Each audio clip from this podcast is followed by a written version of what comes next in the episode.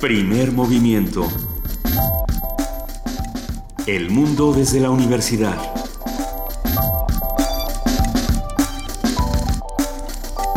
Son las 7.05 de la mañana, estamos en primer movimiento. Juan Inés de esa, buenos días. Buenos días, Miguel Ángel Quemain. Eh, en efecto, estamos en primer movimiento, estamos pues amaneciendo después de, de esta violencia que no para. En, el día de ayer en Chihuahua se, pues, se registra una balacera y hay 26 muertos por lo menos. Y bueno, lo que se dice es una vez más es un enfrentamiento entre bandas entre bandas contrarias, ¿no? entre la línea y, y otro y otro grupo y en realidad lo que termina sucediendo es que es que eso no es una explicación para nada, ¿no? Es que eso ya es simplemente como parte del, del, paisaje sonoro de este país y no puede y no puede serlo de alguna manera. Sí, en lugares muy apartados donde se esconde gente que la van a buscar policías que están de asueto en, en otro estado vecino, ¿no? Es, digo, es así. La gente se contrata policías municipales, contrata guardias, etcétera.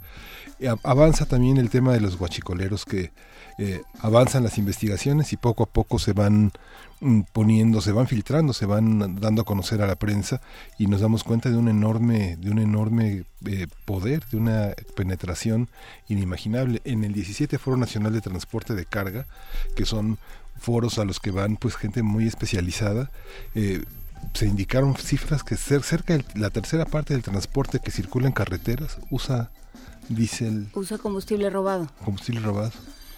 Pues sí, es que todo forma parte de lo mismo, todo forma parte de una ausencia de, de, controles, de límites, de autoridades y de, repercusiones en las acciones, ¿no? Este, vivimos, el, el clima de impunidad pues es muy difícil que no propicie cualquier tipo de violencia, cualquier tipo de transgresión, eh, cualquier tipo de violación de la norma, porque pues bueno, pues total, si no pasa nada.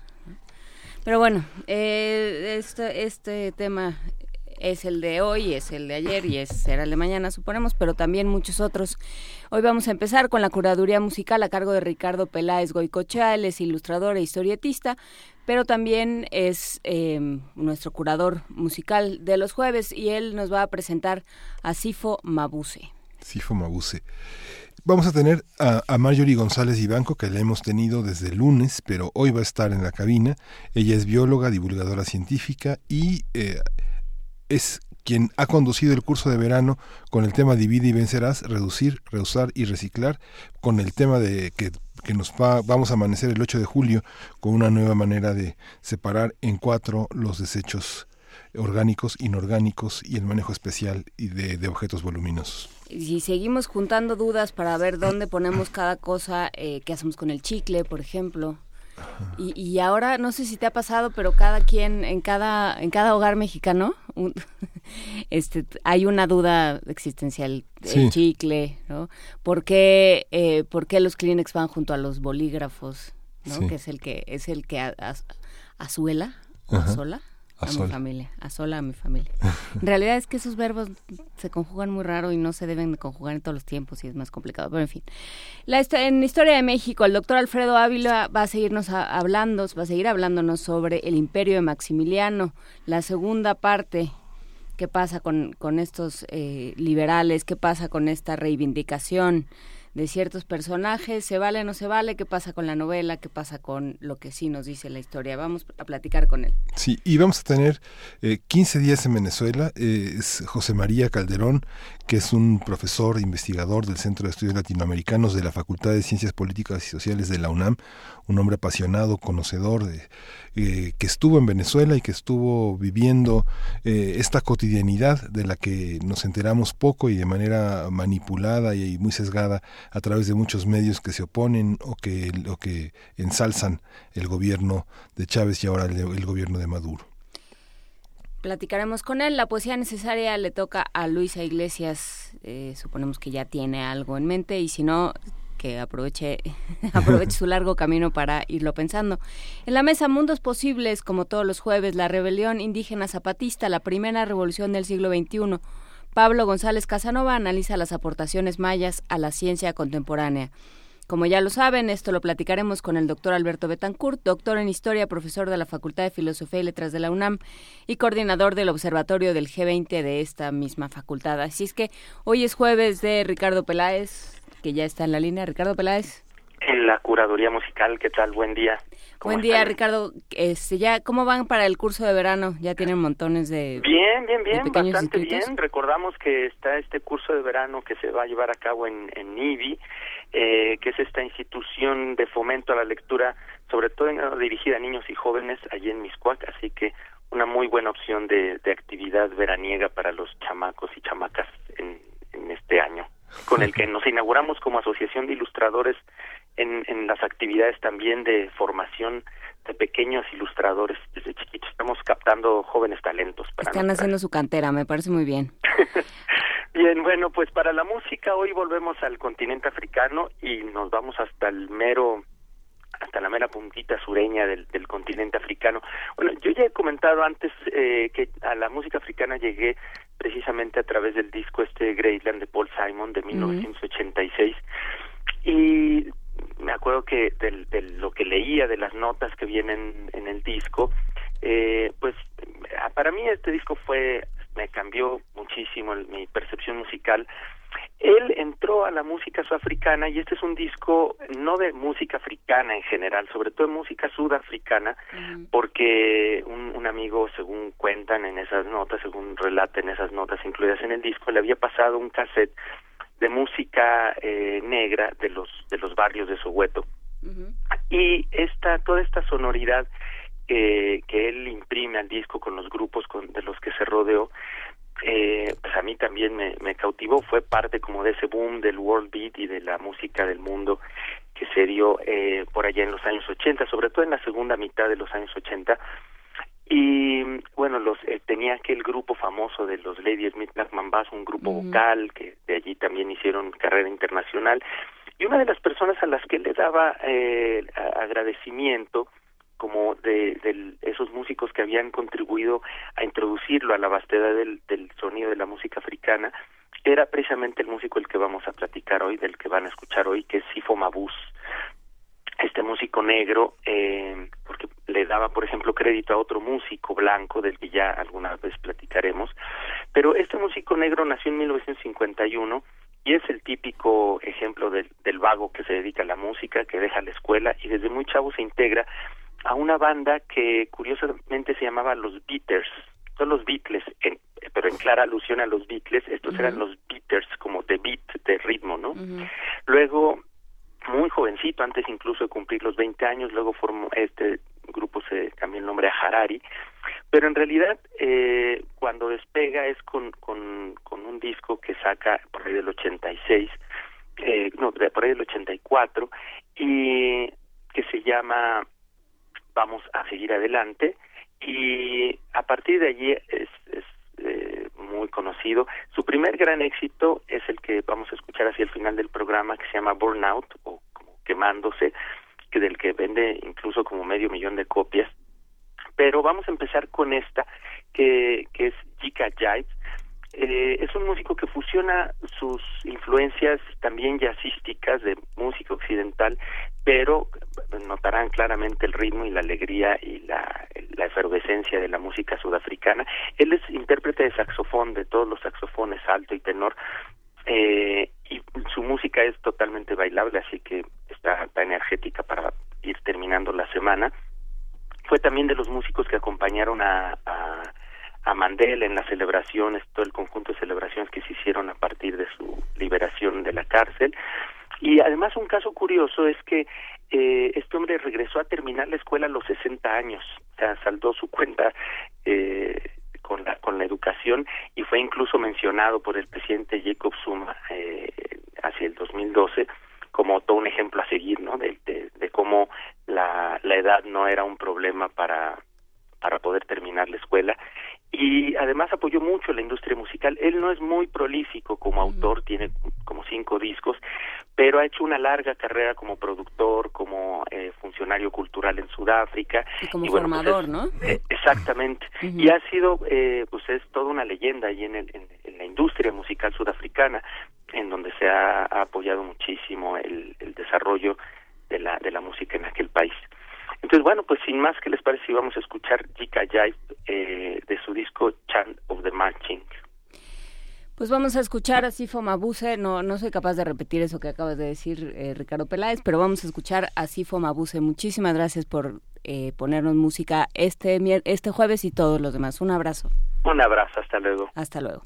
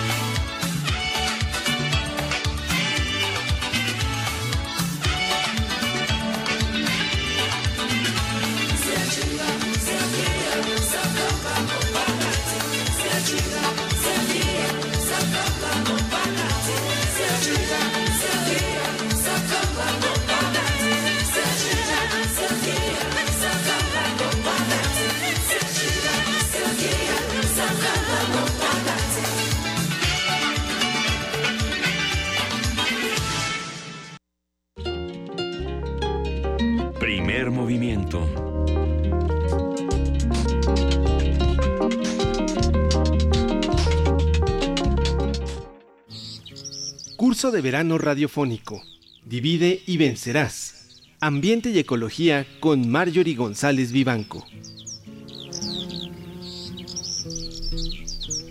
Marjorie, seguimos todos en una especie como de trance hamletiano frente a nuestro bote de basura. Frente a nuestro bote de basura. A lo que eso, a lo que llamábamos nuestro bote de basura hasta antes de esta semana.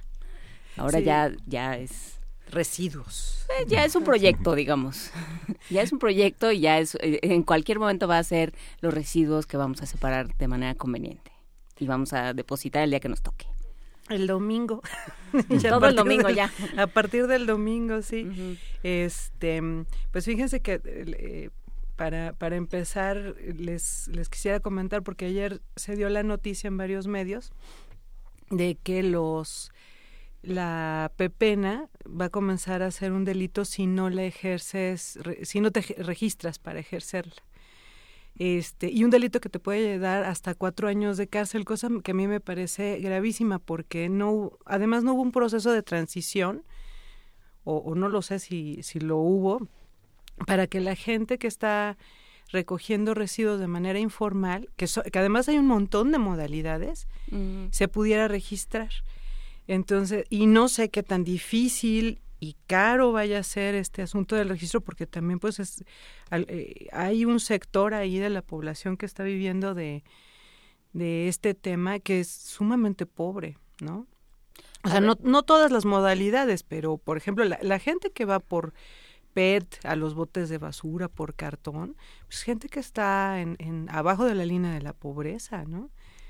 Este y les pueden llegar a dar hasta cuatro años. Me, me parece que se puede mm, prestar a muchos abusos esta Y que esta implica norma, criminalizar a buena parte de la población más vulnerable. además. A ver, pero vamos, vamos para atrás. Eh, ¿qué es la, qué entendemos por pepena? ¿Qué es? En, en México y también ante la falta, por un lado ante la falta de sistemas de gestión de residuos adecuado y por otro por la situación de la pobreza, este de ahora sí que desde tiempos inmemoriales hay gente que está viviendo de eh, de los materiales reciclables y por ejemplo está insisto la gente que eh, va por cartón, PET, vidrio, latas. ¿no? Hay otro sector que va eh, por los alimentos que en realidad están en buenas condiciones y que los supermercados y los mercados están deshaciéndose de ellos. Entonces, eh, eh, si, si nunca les ha tocado, qué raro,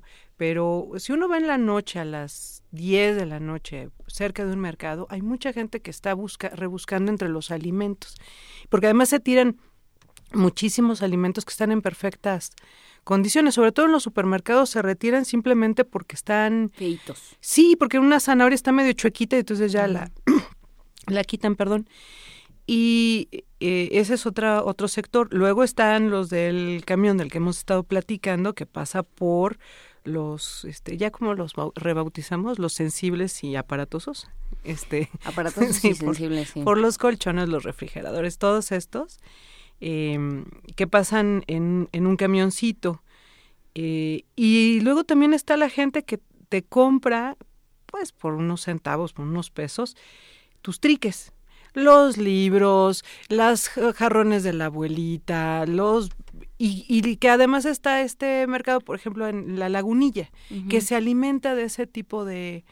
¿Eso de- también se entiende como pepena? yo no sé si la autoridad lo va a entender como pepena, o sea, no he podido localizar exactamente qué fue lo que aprobó, porque es un añadido a la ley de residuos que hizo apenas la, la Asamblea Legislativa.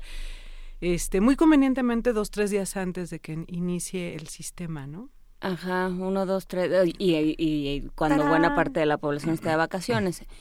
Pero a ver, eh, el tema es, y lo, lo hablábamos fuera del aire, que, que es de alguna manera una medida que pues se hace un poco a modo para el sindicato. O sea, que lo que hay detrás es una ansia o un, o un ímpetu de monopolio. ¿no? De De yo monopolio. sé quiénes, quiénes eh, son los que están involucrados, yo seguramente a la hora de empadronarlos habrá algún tipo de, de connivencia, ¿no? Algún tipo de, de toma y daca. de cuota. La iniciativa cuota. que, que propuso el senador, el, el diputado Raúl Pozos Lanz, implica atención médica, créditos para vivienda, jubilación, toda la, toda la parte. Pero el líder de la CNOP lo reclama para ellos. Sí, pues va, eh, por un lado es el control de toda esta... por- Base electoral. sí, de, de toda esa base electoral, este, de toda esa población que pues también este, pueden convertirse en grupo de presión, como lo ha sido la gente que está sindicalizada, ¿no? Dentro del sindicato de, recolectores de, la basura. Y este, y por otro es un monopolio de las mercancías. Es que yo lo estaba pensando y le pregunté a varios de los pepenadores que hay por mi casa, hice el mismo ejercicio que Miguel Ángel, pero no con la gente de, del camión, que ya somos cuatachos, sino con los pepenadores y las pepenadoras. Y les pregunté si ya sabían que a partir del domingo, y de estas modalidades, ¿no? Los del camión, la gente que anda a pie con su carrito, si ya sabían que a partir del domingo los del camión se iban a llevar los colchones y los refris y demás, y me decían que no, que no tenían ni idea, y se asustaron, porque de veras no sabían, ¿no? Entonces esa es la otra, las mercancías que se pueden llevar el domingo, los electrodomésticos, todo eso tiene mucho valor este, a la hora de reciclar. Y entonces, bueno, está muy bien que se recicle, está muy bien que se lleve a centros de acopio, pero ¿por qué va a haber un monopolio de esas eh, mercancías, no? Eh, Lo que, lo que están diciendo es, bueno, con que te registres ya lo puedes hacer, pero efectivamente pues se crea ahí o se amplía la base de control del sindicato que pues así con, con base en nuestro sospechosismo podemos decir que ese fue el intercambio que se hizo para que pudieran mm, eh, eh, para que pudiera entrar este sistema porque les decía se discutió en 2013 ¿no? Luego se publicó en 2015 y hasta ahora se hace. Y yo creo que esa fue la, la negociación. Ahora, pues hace falta que, que algún periodista con olfato se meta al, al meollo del asunto. Ahí está un tema de in- investigación periodística bien bonito, ¿no? ¿Cómo estuvo la negociación? Eh, pues, son microempresarios, Ujú. son microempresarios. Sí, ¿se acuerdan? Eh, yo, uno de los recuerdos más vívidos que tengo de como de haber empezado a entender el, el asunto de la basura fue cuando se murió Mm, El líder. el líder, ¿no? el rey, el zar de la basura o el rey basura. de la basura, o, sí. Sí. Y entonces sa- salió en los periódicos todo lo que tenía, las propiedades y, y claro, y entonces empezó a estar en la en la conversación, pero ¿qué fue hace 30 años? No, Más o menos, menos, como 20 Menos. años. Como 25, sí, como 25 años. Tenía un harem, un harem en los tiraderos. Y todo esto empezó a salir y te- se empezó a discutir eh, qué era lo que pasaba alrededor de, la- de, la- de los residuos, o sea, la cantidad de dinero, la cantidad de recursos, la cantidad de intereses que se movían alrededor de los residuos. Y bueno, lo que es lo que es muy salvaje es pensar esa, ese mecanismo urbano que es fundamental está en manos de unos pocos y está tan limitado. Yo pensaba también en estas personas que compran papel, por ejemplo, que se llevan el periódico. Este, yo trabajaba en una editorial y pues todo lo que iba sobrando, pues lo dejábamos para el señor, lo que llamábamos el señor del kilo. ¿No? Sí, claro. Y entonces el señor del kilo se llevaba todo el papel. ¿Él también entra en ese régimen? Él también entra en ese régimen, o sea, es cualquiera que esté procesando residuos, ¿no? Que les, que los esté transportando, que los esté procesando. Lo que, en- lo que en parte parecería que está muy bien porque vamos a regular y vamos a eh, tener muy ordenadito todo el sistema de residuos de la ciudad, pero te digo, en el fondo, el, el hecho de que haya cárcel, ¿no? Y no simplemente multas, a mí ya me llama mucho la atención. Y cárcel de tantos años, además, o sea, cuatro años por el procesamiento, porque además, en general, quien se lleva este tipo de residuos los va a reciclar. No es lo mismo con lo que está pasando con el cascajo, que también hubo una noticia de que la UNAM con el Instituto, creo que el de Geografía, están haciendo un mapa de en qué lugares se podrían hacer eh, eh, sitios de tratamiento de este tipo de residuos. Porque hoy por hoy, la, una buena parte, no, no se tienen cifras, pero una buena parte de los del cascajo va a dar a los bosques de la ciudad. Y a los eh, digo hasta la reserva del Pedregal llegaba nos, nos llegan los camiones y los tiran allí no pero allí si estás hablando de una situación de contaminación de afectación del paisaje y había grupos de ejidatarios que estaban rentando sus tierras para que les llevaran cascajo en pleno suelo de conservación. Entonces, ahí hay una queja muy válida, ¿no? Pero hay un montón ya de leyes al respecto. Hay una norma para el cascajo, este, hay normas del suelo de conservación. Y, y entonces yo no entiendo esta persecución tan fuerte hacia quienes están pepenando, porque no es el mismo caso donde se estuvieran llevando residuos y los estuvieran aventando este en suelo de conservación, por ejemplo. ¿no? Aquí est- están hablando de mm, o sea, metieron en el mismo saco a quien pudiera estar algo haciendo algo así, de ma- mandando basura a las barrancas, a la gente que se está llevando el PET y que se está ganando ahí unos centavos para comer. Me parece muy grave la, la comparación. Este, habrá que habrá que ver también que darle seguimiento a esto y, y ver si hay eh, pues mayor detalle en, en lo que haya sacado la Asamblea Legislativa, porque sí está muy... Sí, y muy es la ley, la del Senado, se, se modifican varios artículos. Pero la memoria de Juan Inés es impresionante. Hace 30 años murió. Te Este, fue que hace, hace 30 fue hace años. 30 años este, este, este año. Rafael Gutiérrez. Rafael Gutiérrez, que fue protegido durante 20 años del Sindicato de la Basura y que fue asesinado por una por la mujer en turno que vivía con él por los abusos sexuales que cometía con, con familiares de menores de edad.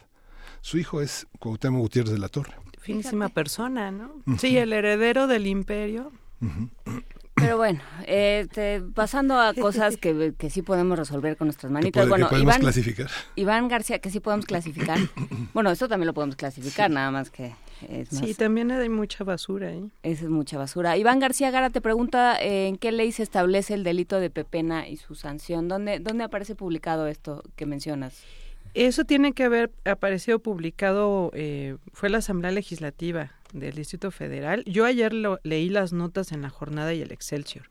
No, no he encontrado, es una modificación a la ley de residuos y se supone, pues si ya la están anunciando deben haberla publicado, entonces Sí. debe estar en el diario de... En la agenda. En la la- agenda. perdón, en la Gaceta. de En la Gaceta de... de- Se modificó el artículo 7 de la Ley General de, para la Prevención y Gestión El Integral de los Residuos y el tercero de la Ley para el Desarrollo de la Competitividad de la Micro, Pequeña y Mediana Empresa.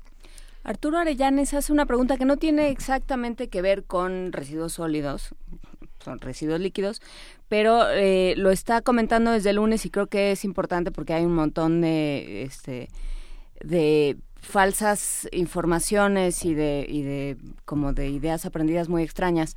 ¿Qué, qué hacer con el aceite de cocina que sobra? ¿Cómo se, Ah, cómo sí. se desecha? El aceite de, de cocina sí ya está contemplado porque antes no había dónde, dónde enviar, enviarlo. Este, se tiene que eh, se tiene que colocar en un recipiente para dárselo a los del camión y creo que va en, en no, reci- no reciclables, digo, en- sí, en no reciclables. Este, así que se recoge los lunes, miércoles, viernes y, y domingo en un, recipiente, hermético, digamos como en un frasco de vidrio. Sí, en un frasco de vidrio o de plástico, pues nada, si es de plástico nada más espérense a que se enfríe, porque si no se derrite Sí. y, y sí puede ser como problemático, pero sí, sí ya se puede, ya se puede dar a, a la gente del camión de la de la basura. Este sería ideal que tuviéramos eh, lugares donde pudiéramos llevarlo para que se recicle, ¿no? Como combustible. En Estados Unidos, hasta en las cafeterías de las universidades tienen estos aparatitos y ahí Sí. pones tu hay frascos, los me, pones ahí tu aceite y este produce biodiesel, ¿no? O sea, Sí. entonces eh, eh, sí que- creo que ya lo se- lo van a empezar a le, lo van a empezar a llevar a centros de Y tratamiento. hay unos trastecitos muy monos donde lo echas y se filtra el aceite y se quedan los residuos del sartén y ya luego lo vacías en un PET, por ejemplo. No, pues es una monada. Y te Sí, digo, pero además en son, las cafeterías. pero son valen ¿eh? 6 pesos o 15 pesos en, ¿En en estas tiendas de que venden cubiertos, trastes, plásticos. Y es como un trastecito de aluminio muy delgadito. Ah, para poderlo Y filtra, y filtra. Sí. para, para poner una foto en redes. A ver, Y si quieren también, eh, pues hoy, hoy les quería platicar un poco de cómo hacer composta en casa, porque eh, esto que platicábamos ayer, ¿no? A la gente le angustia mucho la parte de los orgánicos si se les, si se les quedan. Eh, de todos modos no resuelve, eh, como el caso de la de la red escucha que nos decía ayer, bueno, pero es que tengo toda la semana los residuos orgánicos en la casa y no resuelve la parte de los residuos de, de animales. ¿no? Los cárnicos en particular. Los quesos, no todos los derivados lácteos que no sean muy líquidos, pues eh, ya se también van en orgánicos, por cierto, porque no e- ese no ese no lo habíamos comentado, también van en orgánicos. Este, se puede hacer muy fácilmente, sobre todo si tienen un pequeño patio, se puede hacer eh, composta. Es un, hay un montón de tutoriales en las redes. Básicamente, lo que hay que hacer es tener un guacal. Siempre lo mejor para poner la composta es un guacal. Ya venden en las tiendas los composteadores muy nice, ¿no? Con, que son cubetas con hoyitos. Entonces, mejor agarren un guacal. Y se tiene que poner más o menos mitad y mitad. Se van poniendo capas de tierra primero, después de, de producto de poda y luego de eh, material de, pues, los jitometitos, las, cascara- las cáscaras, los cascaritas de, Huevo. de huevo, todo eso se va poniendo en capas de dos o tres centímetros. Eh, si está, mu- tiene que quedar húmedo como si fuera una esponja a la que apachurraste, ¿no? Que, exprimiste, que, que exprimiste. No debe estar muy húmedo. Si, si se les pone muy húmedo, pónganle acerrín. Este, y si empieza, eh, eh, hay que estarlo moviendo una vez a la semana para que no huela. Ese es el chiste, para que no produzca olores, este, se le pone una vez a la, a la semana y tiene que estar calientita. Ese es el, si no está calientita es que las bacterias ya se les acabó la comida y entonces hay que ponerle más, más este, dice Juana Inés, esa mezcla está muy fea, pero ¿sabes qué? Obtienes una tierra de buenísima calidad. Yo estuve haciendo, eh, sembré unos jitomatitos con, ¿Con con un- composta? de- y además de lombriz. No, salieron unos jitomates preciosos, rojos, redonditos. Yo estaba sorprendida, porque además no les hice nada más, ¿no? Puse las semillas y... Pero ¿dónde. ¿dónde guardas el guacal? Es que Es, no es para departamento. O sea, esto sí necesitas tener un Espacio zaguán, un espacio al aire libre y taparla para que no se moje. O sea, ponerle un, plas- un plastiquito, una lona, una tablita, para que no se moje. Pero les digo, hay, hay un montón de tutoriales en internet. Es muy fácil hacer la composta y si sale una tierra buenísima, este, por lo menos te deshaces un, o sea, estás ayudando a, a disminuir la cantidad de los orgánicos este, de fruta y demás, de comestibles, ¿no? Que llegan al, al- a los rellenos sanitarios y que la ciudad no huela este a vinagre cuando llegas al aeropuerto. Toda esa zona está avinagrada porque ha habido muchos problemas con el tratamiento de los residuos orgánicos de la ciudad. ¿no? Ya em, cu- cuando estás pensando en esas toneladas se requiere mucho equipamiento y a mí se me hace que no tenían el equipo suficiente. Ya lo tienes que voltear con palas mecánicas, ¿no? Por ejemplo, y triturar. Entonces, este, de ahí está viniendo ese olor que los últimos años ha impregnado a la Ciudad de México. y que ya no percibimos en muchos casos. Nos preguntan, eh, Gilberto González, por los... ca- A ver, él, él manda una foto de un cartucho de gas butano, pero supongo que son eh, como los aerosoles. Ah, sí, los aerosoles, los, yo creo que eso ya puede, esos pueden entrar, este, en, en los del domingo, los de manejo especial. Son los del domingo, los de manejo especial. En general, eh, eso, los, los aerosoles, em, la, de los electrónicos, to- eh, todos esos que de repente tienen ciertas sustancias, eh, pues no sé, por ejemplo, los de pintura pueden irse el domingo en los especiales, en los residuos de manejo especial, pero también habría que tener cuidado porque sobre todo cuando hacemos jardinería y la gente está comprando eh, todos estos venenos, ¿no? Para Mm. matar bichos y demás, esos ya son peligrosos. Entonces, todo ese tipo de, de envases no entran ni en los residuos de manejo especial. Todos los que tienen la calaverita en el envase, esos son residuos de manejo peligroso y sí hay que buscar los, eh, los lugares de acopio, las, eh, eh, las zonas de acopio especial, las empresas especializadas que acopian ese tipo, que están igual en la página de la Secretaría de, de Medio Ambiente, pero ya son peligrosos. Este no, creo que este, si no tiene la calaverita esa que les digo, entonces se lo pueden llevar en especiales. Pues en la foto que yo estoy viendo, no. Ah, entonces es especiales. Para estufillas portátiles. Sí, no, Para- es para- para, especiales. A ver, componentes de toner y cartuchos de impresora. También Mañana vamos a hacer un test, ¿eh? porque claramente ya tendrían a ver. eh, todavía no preguntan por los por los focos ahorradores, pero por ejemplo los focos ahorradores nos han metido en muchos problemas. Eh, no, el aceite eh, reciclar el aceite no pasa por volver a freír otra cosa con el mismo aceite. Eso no se debe hacer porque las moléculas se rompen y se vuelve tóxico. Se vuelve muy tóxico. Sí, puedes usarlo un par de veces, pero este no seis, diez, como... Por, por eso es un problema eh, comprar cosas refritas en la calle, ¿no? Los tamales super mega refritos, yo no sé cómo la gente puede comer eso, en su- además de ver muy feo. Se desnaturaliza el tamal. A Pero ver. sí, no, el, el úsenlo un par de veces y ya pónganlo en el recipiente, co- eh, coladito, como decía Miguel Ángel. Toner y cartuchos de impresora, ya me contestaste. Especiales. especiales. Eh, dice eh, Gea, hay un documental de Añez Barda en el que en el que relata que la actividad del pepenador es ancestral, se llama Los cosechadores y yo.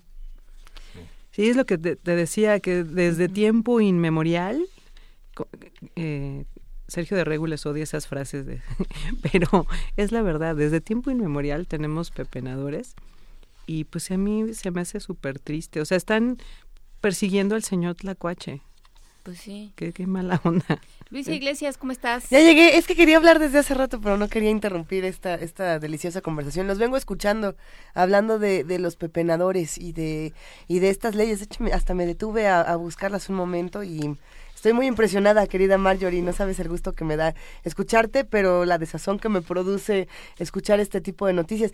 Sin embargo, hay toda una parte positiva en lo que estamos discutiendo esta mañana y es que nosotros podemos volvernos parte de todas estas discusiones de una manera muy activa, no solamente separando los recursos, sino haciendo los reclamos que tenemos que hacer si nos organizamos, ¿no? Entonces, podemos verlo desde ese otro lado y decir que bueno que está Marjorie aquí para para que entremos todos a una organización diferente.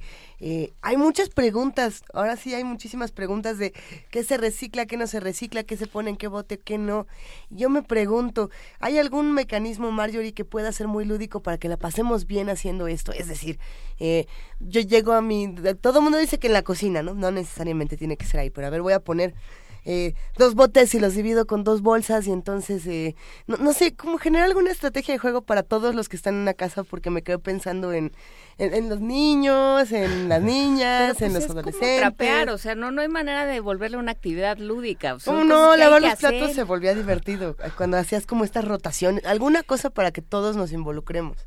Mira, eh, por ejemplo, este teníamos un, un juego, los compañeros de educación ambiental del PUES hicieron un juego con pelotas de colores y les ponían los letreros de qué tipo de, de residuo era, ¿no? Y entonces, pues además le tienes que ati- atinar al bote. Entonces eso eso era bastante divertido. Luego si tienes Me lo acabo de estas- imaginar.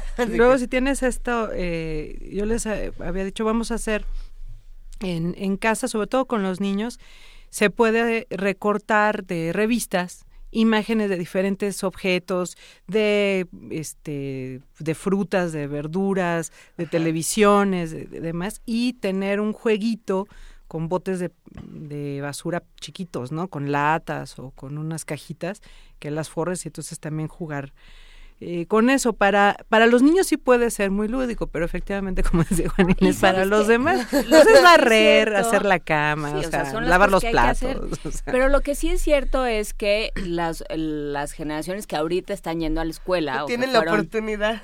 No, no, que empezaron a ir a la escuela hace 10 años, Ajá.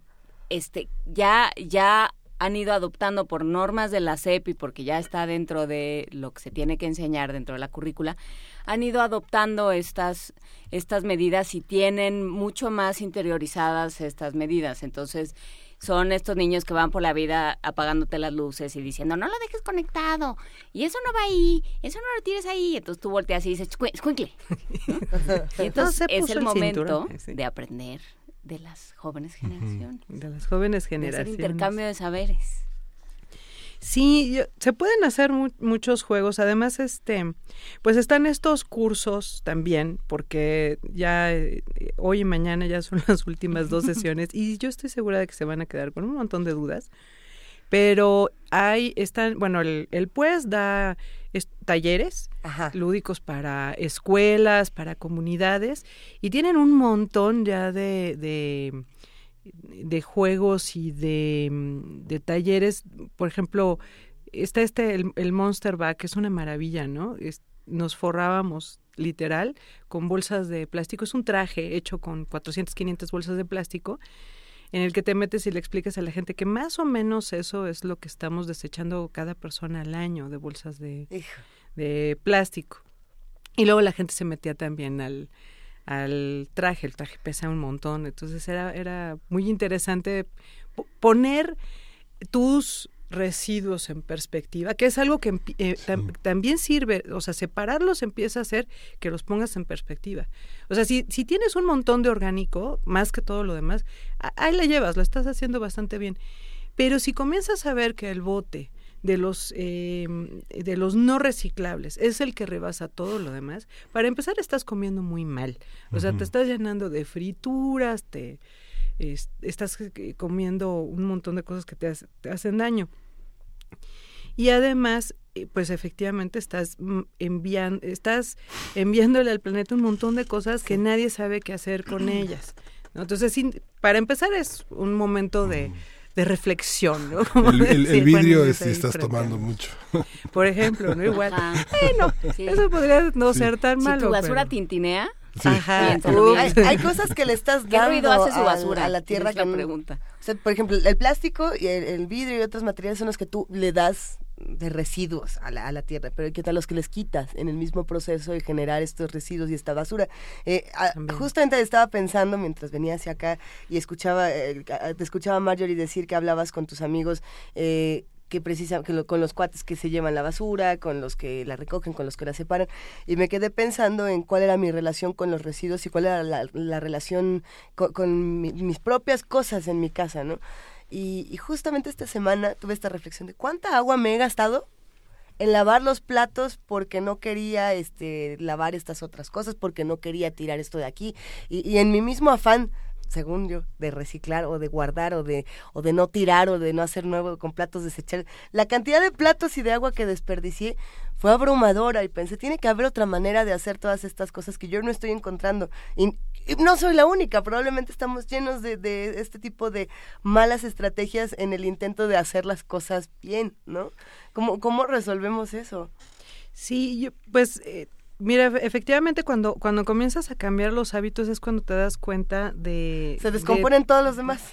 Lo, primero, no se angustien en extremos, siempre vamos a impactar. O sea, es imposible. Nuestra existencia impacta.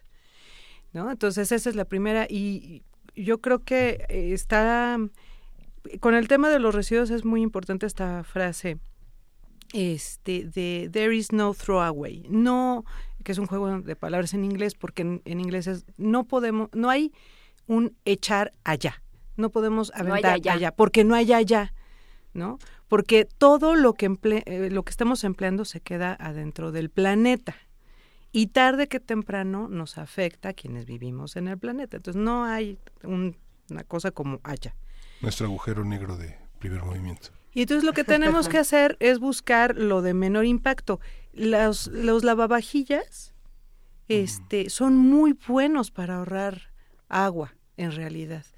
Y luego la, la otra es que también cada vez más los electrodomésticos están diseñados para gastar menos agua y para gastar menos electricidad. Entonces, eh, no podemos dejar de, de cocinar, pero ciertamente es mucho mejor em, lavar los platos que usar desechables. Más no abrir la llave 200 Sí, y de veras, o sea, ahí sí vale la pena, no están, no son tan caros. Quien pueda adquirir un, un electrodoméstico, vale la pena, por ejemplo, comprarse un, un este, Un lavavajillas. un lavavajillas, ¿no? Entonces, y si para la gente, bueno, están esos talleres del pues, están los talleres que da la SEDEMA también, Ajá. están eh, los talleres que da CISEANA, es una ONG que está allá en los viveros. To- a- acudan a esas ONGs, acudan a esos talleres para seguir preguntándole a, a quienes saben, ¿no? Muy bien, muchísimas gracias Buenísimo. Marjorie. Ya mañana terminamos con este este curso de verano de reeducación maoísta. De ¿Cómo separar? Sí, porque así que tú digas qué barbaridad, cuán lúdico, no, pero es como reeducación maoísta. Está buenísimo, que no se acabe. Muchísimas Gracias, gracias, Marjorie. y lo seguiremos platicando y mañana nos vemos para terminar. Junten todas sus preguntas la- o les damos salida aquí o les decimos dónde se las pueden responder. Presenta la canción, Marjorie. Vamos a escuchar Arbolito, a Arbolito cantando Pachamama. Eso. Gracias, Marjorie. Muchas gracias.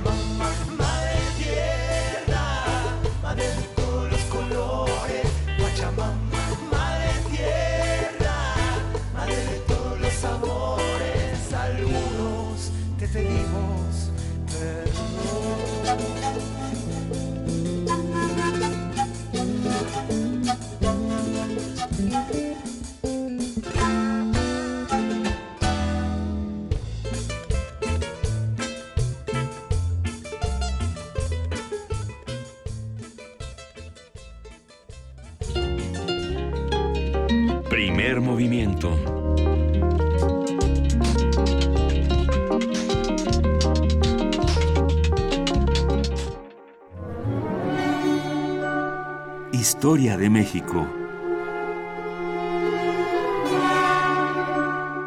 No me canso de decirlo, mi cortinilla favorita de todo primer movimiento es la de la de Alfredo Historia. Ávila, esta de Historia de México, me encanta.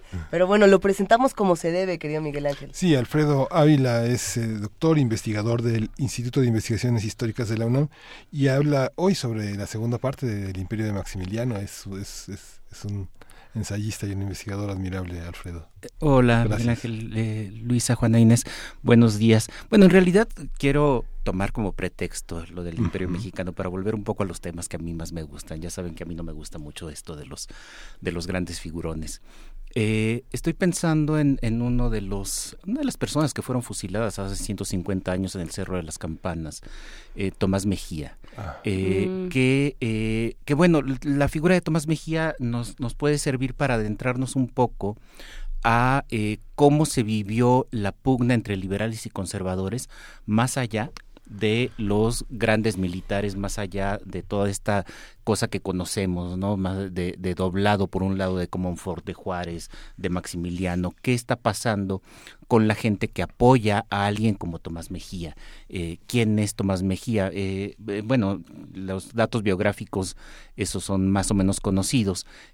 nació en Pinal de Amoles, en la Sierra Gorda, eh, muy devoto de la Nuestra Señora del Pueblito en Querétaro, hay, hay una, una relación con la religión muy, muy, muy estrecha y, eh, y es un cacique, prácticamente es un cacique, es un hombre fuerte que tiene dominio, que tiene control sobre sus comunidades y que eh, aprovecha esto para poder organizar a, a los pueblos con distintos movimientos políticos. Eh, algo muy interesante de la región de, la Sierra Gorda es que durante la época colonial había sido una de las, de, las regiones poco colonizadas. Es decir, a diferencia de, otras zonas, allí costó mucho trabajo enviar eh, misioneros, enviar evangelizadores, y esto hace que la presencia de la Iglesia Católica, esto puede ser paradójico, pero la Iglesia, la presencia católica como institución no es tan fuerte en esa, en esa región. Eh, es muy fuerte la religión, pero no tanto la institución de, la iglesia.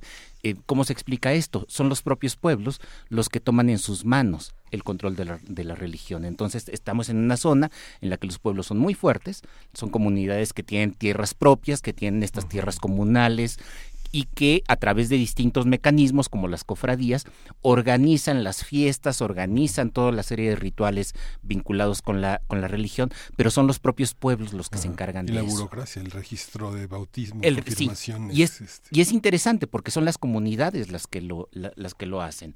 Eh, ellos son los que se encargan de pagarle al cura en aquellos pueblos donde ya hay un, un cura diocesano. En la mayoría hay misioneros fernandinos que, que están todavía en labores de evangelización. Y esto explica de algún modo por qué cuando a mediados del siglo XIX eh, se establecen las leyes de reforma, estos pueblos son muy reacios a aceptar estas leyes, porque las leyes de reforma lo que de, pronto eh, proponen es que eh, destruir las propiedades comunales. Hay que desamortizar las tierras, uno casi siempre piensa en las tierras de la iglesia, que son tierras corporativas, pero también son las tierras de los pueblos. Eh, en establecer otras instituciones como los ayuntamientos, en lugar de las viejas repúblicas de indios que se habían heredado de la época colonial y que, bueno, implica allí modificaciones. Hay algunas comunidades, por ejemplo, en las que eh, hay gente eh, mestiza y pobladores indígenas y con la tradición de la época colonial, el, gobierno, el gobierno local seguía estando en manos de los indígenas. Cuando se establecen ayuntamientos, pues ya se puede votar y entonces al gobierno municipal empiezan a entrar mestizos y en algunos casos los pobladores indígenas de plano son eh, eh, sacados de los consejos municipales. Y esto ocasiona, pues por supuesto, también eh, descontento. Entonces, esto junto con una fuerte presencia religiosa, como dije hace un momento, Nuestra Señora del Pueblito tiene allí eh, eh, de Querétaro tiene allí una presencia muy muy importante, pues son algunos de los elementos que explican por qué esta zona es sumamente conservadora y por qué terminan levantándose en armas en contra de los regímenes liberales. Eh, se levanta en armas contra eh, los regímenes liberales moderados que vienen justo después de la guerra con Estados Unidos, eh, Herrera, Arista, y después en contra de la revolución de, de, Ayutla, en contra de la constitución del 57, en contra de Benito Juárez y evidentemente terminarán apoyando a Maximiliano y a la intervención, a la intervención francesa. Pero no era una cosa de, este, de, de afinidad con la monarquía, digamos. No, no es afinidad con la monarquía. Ni con los Habsburgo. Ni, con los Habsburgo, por supuesto, pero, eh, eh, pero sí se identifican con estos grupos o prefieren hacer alianzas con estos grupos. Más bien, que no se identifican con los otros. Exacto, que con aquellos que están afectando directamente su vida comunal. Alfredo, ¿qué te parece si vamos rápidamente a una pausa aquí en primer movimiento y regresamos para seguir hablando de todos estos temas? Aquí nos quedamos un ratito más. Claro que sí. Excelente, ahora volvemos. Primer movimiento. Hacemos comunidad.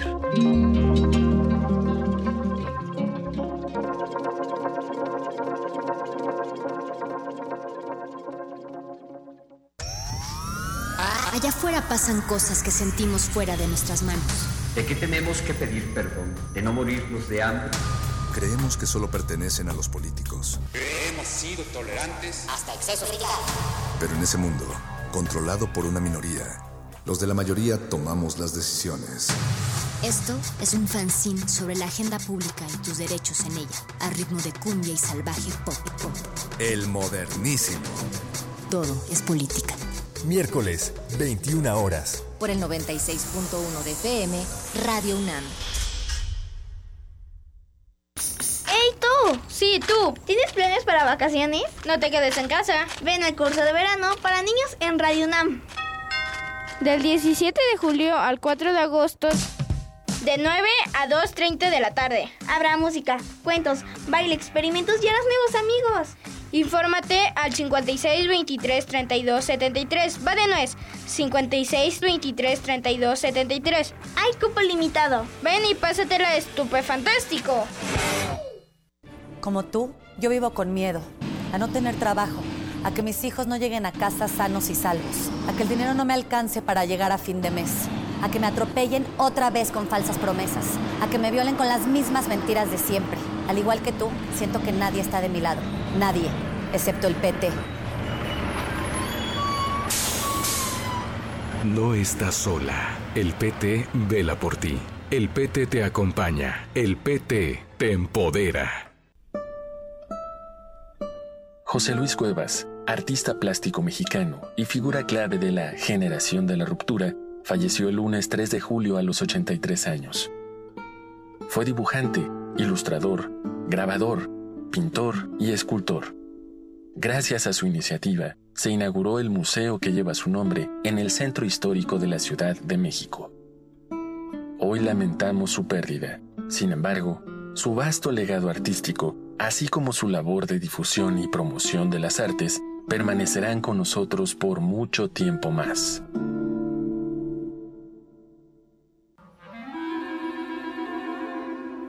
Testimonio de oídas. Música nueva en voz de sus creadores. De sus intérpretes. Un autorretrato sonoro de la música de hoy. Escúchanos por el 96.1 de FM los martes y jueves a la 1 a.m. o en su retransmisión los sábados y domingos también a la 1 a.m.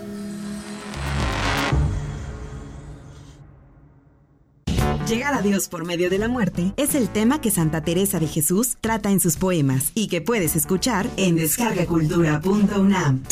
Aquella vida de arriba, que es la vida verdadera, hasta que esta vida muera, no se goza estando viva. Muerte, no me seas esquiva, viva muriendo primero, que muero porque no muero. Visita www.descargacultura.unam.mx. Búscanos en redes sociales, en Facebook como Primer Movimiento UNAM y en Twitter como P Movimiento o escríbenos un correo a primermovimientounam@gmail.com. Hagamos comunidad. Ya son las 8 de la mañana, casi con 4 minutos. Esta es la segunda hora de primer movimiento con Juana Inés de Esa, Miguel Ángel Quemain, Luisa Iglesias y en este momento sigue en la cabina el doctor Alfredo Ávila, investigador del Instituto de Investigaciones Históricas de la UNAM. Y estábamos hablando también ya fuera del aire de, esto que quería llegar de los otros indígenas y, este, y estos otros movimientos. Claro, es que eh, si, si partimos un poco de lo que, de, de lo que señalé hace rato, que Sí. tenemos pueblos con una serie de, hoy, hoy, hoy se les llaman eh, usos y costumbres, eh, heredados de la colonia, eh, que se ven afectados por las reformas, particularmente por la desamortización, por la destrucción de instituciones tradicionales, pues uno podría suponer que entonces todos los pueblos indígenas de la época fueron antiliberales, o a todos los afectó el liberalismo de la misma, de la misma manera. Pero la verdad es que eh, al final depende mucho de las condiciones y de los contextos de cada región. Pensemos ahora, vamos a dejar un poco el- la Sierra Gorda y vamos a la Sierra Norte de Puebla. En la Sierra Norte de Puebla, al contrario de lo que pasa en Sierra Gorda, allí la evangelización es muy temprana y ya para esa época la diócesis de Puebla, que como ustedes saben es una diócesis muy fuerte, eh, enormemente fuerte, ya tiene una presencia muy sólida en el siglo XIX. Entonces, lo que sucede allí es que la mayoría de las comunidades de los pueblos indígenas, que acá son nahuas, olvide decir que en la Sierra Gorda son casi todos otomíes, Tomás Mejía era, era, era otomí, en, acá en la Sierra Norte de Puebla son de origen náhuatl, y, eh, y las, los pueblos, las comunidades, por el contrario, tienen pocas tierras comunales, tienen muy poca presencia institucional porque la iglesia y las instituciones eclesiásticas han sido muy fuertes y entonces están sobre ellos. Un ejemplo, eh, materia como la educación.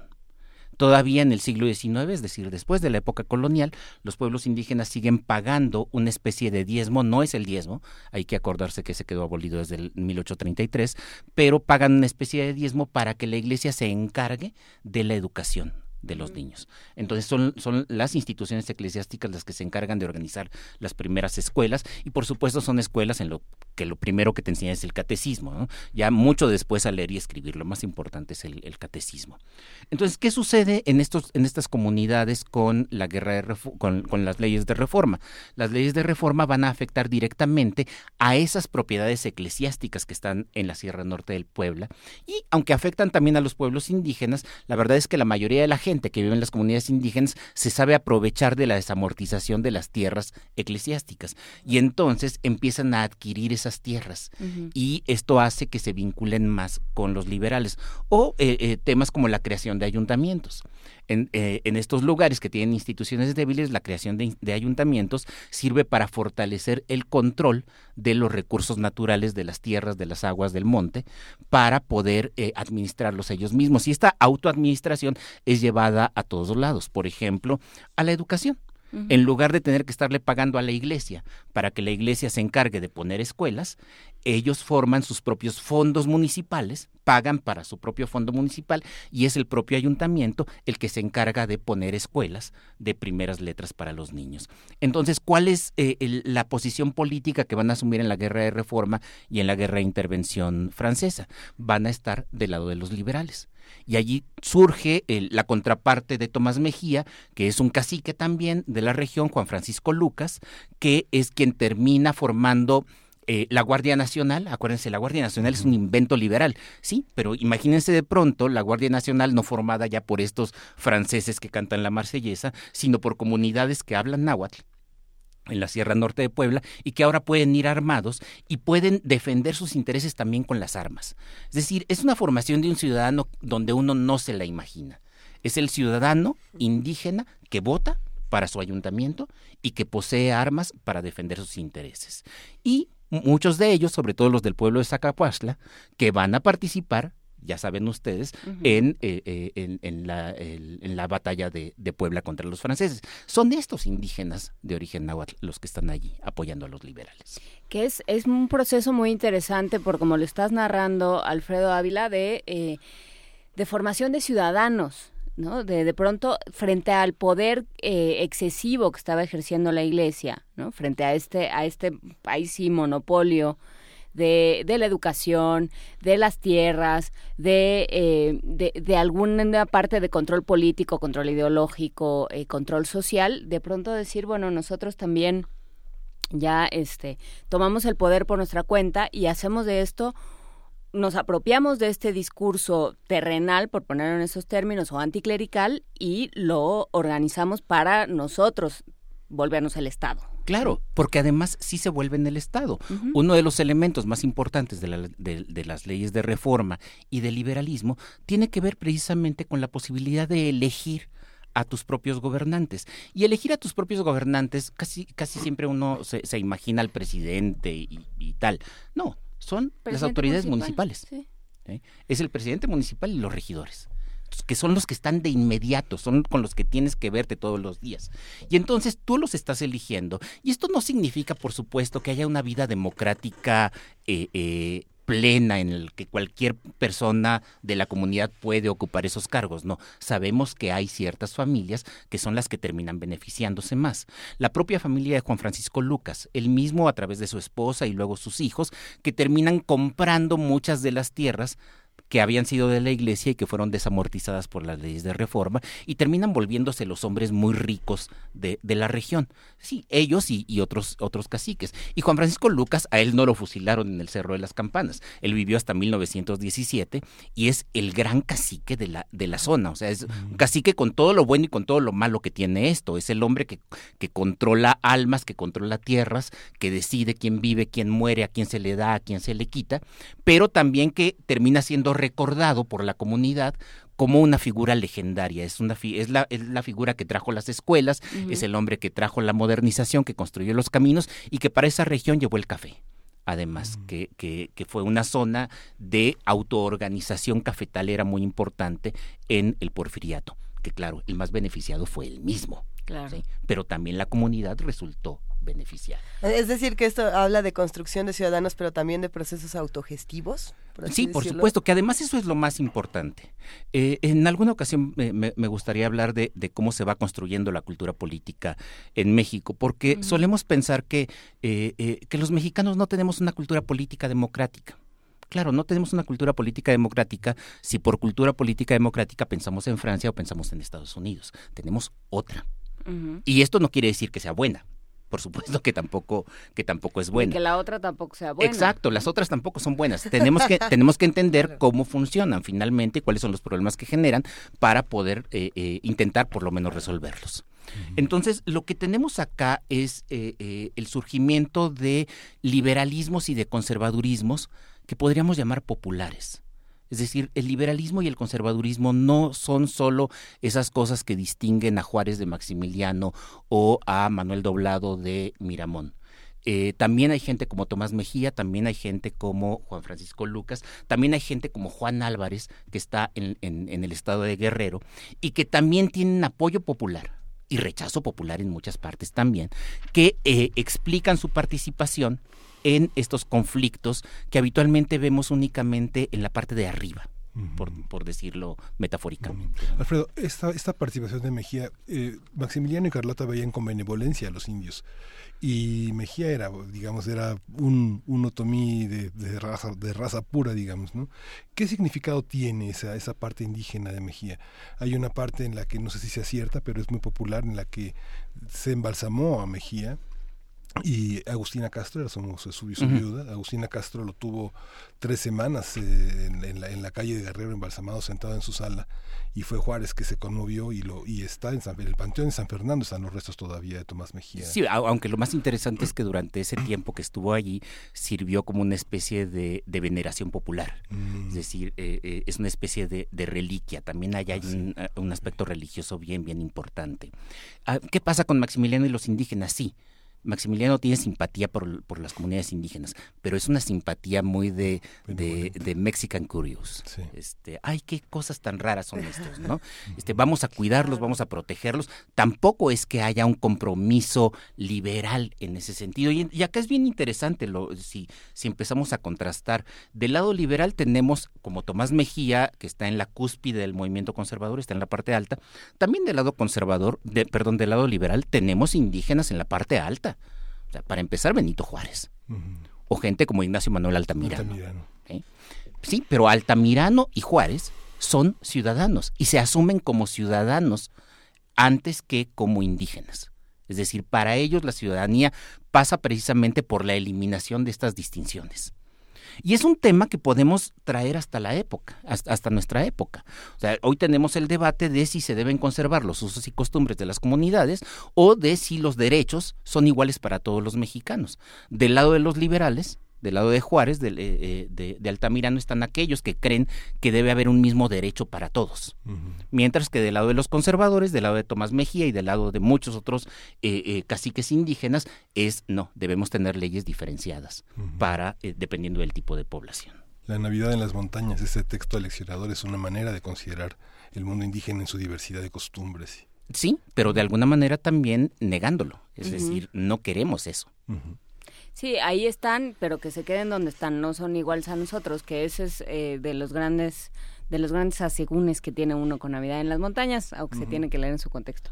Pero bueno, eh, muchísimas gracias, Alfredo Ávila. Se quedaron muchos temas por ahí, el tema del liberalismo y neoliberalismo, como lo estamos entendiendo. Se quedó también algo que mencionabas tú ahorita también, ah, ah. la cultura política. Sí, lo de la cultura política es bien, bien interesante.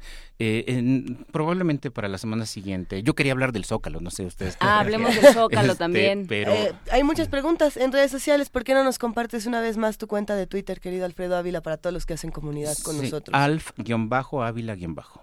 Excelente. Pues nos estaremos escuchando la próxima semana. Gracias, Alfredo. Gracias, chicos.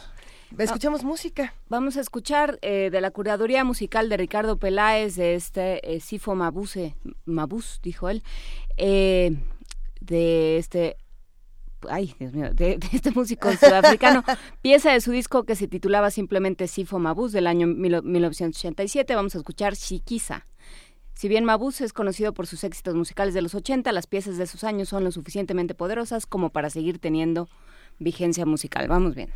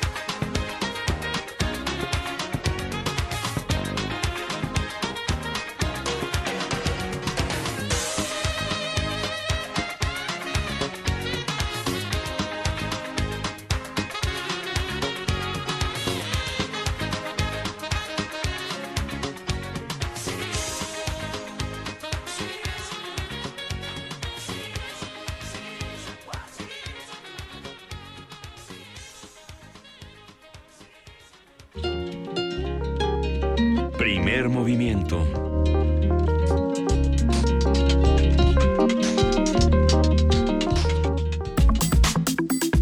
Nota del día. En el marco de la celebración del duocentésimo sexto aniversario de la Declaración de Independencia de Venezuela, simpatizantes del gobierno irrumpieron en la sede de la Asamblea Nacional y agredieron a diputados y trabajadores. El presidente Nicolás Maduro condenó los hechos y ordenó una investigación. A pesar de este incidente, el Parlamento venezolano, controlado por la oposición, aprobó convocar a un plebiscito el próximo 16 de julio para preguntar a los ciudadanos si desean una nueva constitución.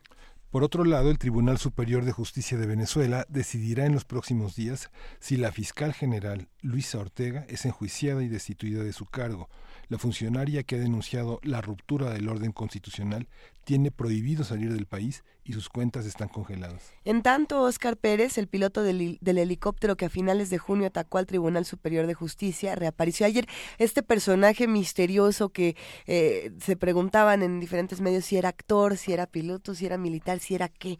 Bueno, ayer a través de un video publicado en redes sociales, llamó a los venezolanos a luchar en la calle y a evitar que se realice la Asamblea Nacional Constituyente convocada precisamente por Maduro.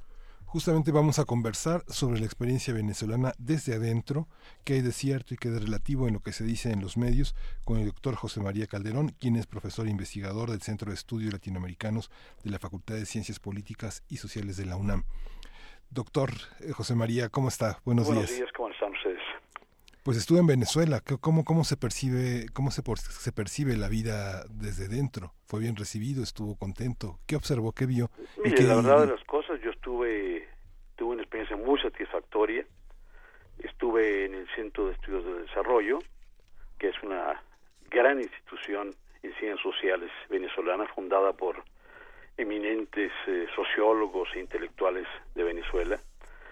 Y mis relaciones fueron óptimas con los colegas. Incluso los invité a participar eh, en una experiencia colectiva, eh, publicando, elaborando diferentes artículos que tomaran en cuenta la realidad venezolana desde diferentes ángulos, partidos políticos, la experiencia histórica naturalmente del chavismo, la cultura política, la situación económica, el, las relaciones entre el poder central y los estados, es decir, la experiencia de federalista de Venezuela, etcétera, ¿no? Y esto se concretó finalmente en la publicación de un número nuestro de la revista Estudios Latinoamericanos, el número 38, uh -huh. en donde plasmamos precisamente esta experiencia, digamos, intelectual y sobre todo la apreciación desde dentro de los propios estudiosos en ciencias sociales eh, sobre Venezuela.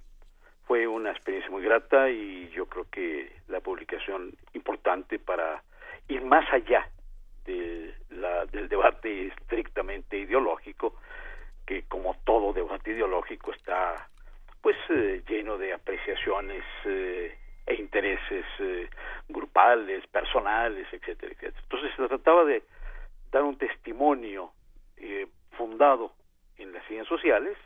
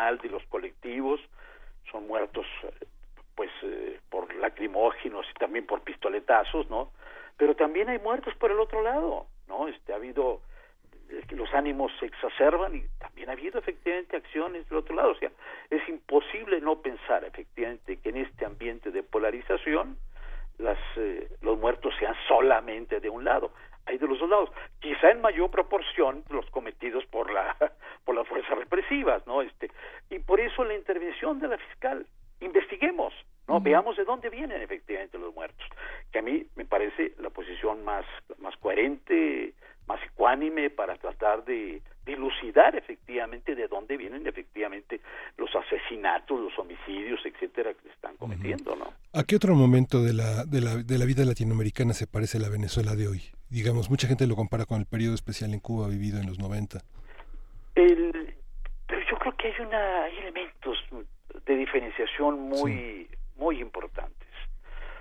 Yo creo que, eh, que quizás un momento tan difícil como ese, pero mm, hay dos elementos que yo no quisiera dejar fuera de la, del análisis. Primero, la población venezolana se habituó, se ha habituado, se ha habituado, es una población habituada desde hace muchos años a vivir de la renta petrolera y ha tenido verdaderamente momentos de enorme auge, enorme auge. Esto se explica por la calidad de las importaciones. Venezuela era el mayor importador de whisky, era el mayor importador de hammers, ¿no? Era uno de los mayores importadores de vehículos de lujo, ¿no? Es decir, había una renta disponible muy alta que benefició a sectores altos y a sectores medios. Esto fundamentalmente durante el auge petrolero del periodo de la modernización. Con Chávez hubo una, también una redistribución que benefició desde luego a sectores que anteriormente habían estado al margen, digamos, que eran los que no estaban en el sistema. De alguna manera estaban allí, pero no, no participaban. Chávez los hace participar, los introduce al sistema político y los mete a las manifestaciones. ¿No? Baja, como dicen en Venezuela, a la gente de los cerros, ¿no? Pero al mismo tiempo beneficia mucho a la clase media. Vamos, yo tengo amigos, ¿no? Que me dicen yo podía irme efectivamente a sacar dólares gracias al sistema de cambio. Me iba yo a Buenos Aires ocho días, estaba perfectamente allí en Buenos Aires y regresaba todavía con dólares que podía cambiar en el mercado negro, ¿no? Es decir, yo creo que la población se habituó efectivamente a un nivel de consumo muy importante, ¿no? que satisfacía ampliamente sus, sus necesidades. La población viajaba por todo el mundo, realmente, ¿no? vamos, hubo condiciones, o se creó una sociedad de consumo, vamos a decirlo una sociedad de consumo. Cuando viene la baja tan fuerte, efectivamente, en las importaciones, esa sociedad de consumo se empobrece.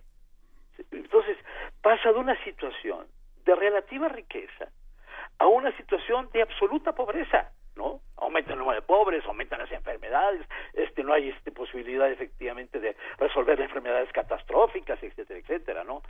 Cuba no tiene esas condiciones. Cuba ha vivido en la austeridad desde los años 60, ¿no? Por lo tanto, no hay un cambio, hay, creo que hay un cambio, pero no es un cambio tan drástico como el que yo creo vive el pueblo venezolano en estos años. Primero. Y segundo lugar, importantísimo, el proceso de politización del pueblo cubano no siguió el mismo camino con el presidente Chávez. Y si usted quiere un elemento agregado a esto, la continuidad de la revolución viene desde los años 60, 59 60, ¿no? En un ataque verdaderamente frontal con el imperialismo. Y todos hemos sido, vamos, absolutos seguidores efectivamente de la experiencia cubana, ¿no? El caso de Chávez no tiene esa profundidad. Primero, es mucho más breve, es un periodo de 13 años. Si le agregamos el de Maduro son 18 años, no, bueno, 17, 17 años, ¿no?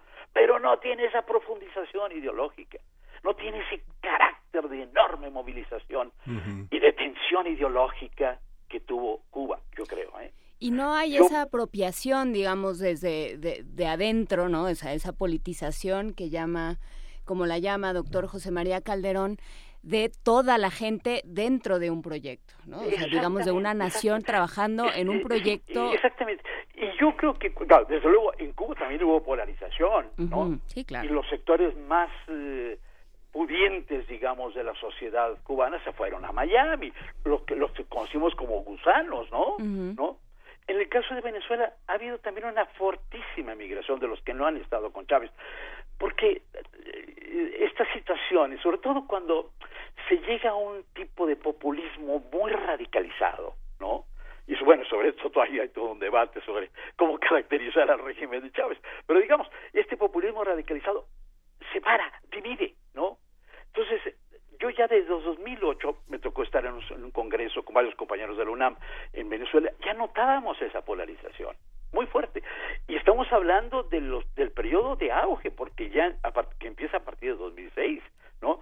Bueno, esa polarización yo la volví a notar, ¿no? Entre los sectores, digamos, ubicados fundamentalmente en las zonas populares y aquellos sectores, sobre todo de clases medias, no profesionales, este, incluso intelectuales que no están tan de acuerdo con que no estaban de acuerdo con la experiencia chavista. Algunos se fueron, tienen un millón quinientos mil emigrantes, ¿no? En Panamá, Miami, eh, incluso en México ha crecido notablemente la presencia de venezolanos, ¿no? Esto es prueba de una población. Vamos, ¿qué, qué puede decir uno, no? No fue una política de unidad nacional, ¿no? Vamos, yo quisiera un poco comparar esto con la experiencia del México revolucionario, sobre todo posterior a los años de los años 30, que se busca efectivamente la unidad de la nación, ¿no? Este, desde luego hay sectores que estarán siempre en contra, pero se busca efectivamente un proyecto de unidad nacional. Esto yo no lo, no lo encontré en el caso del chavismo.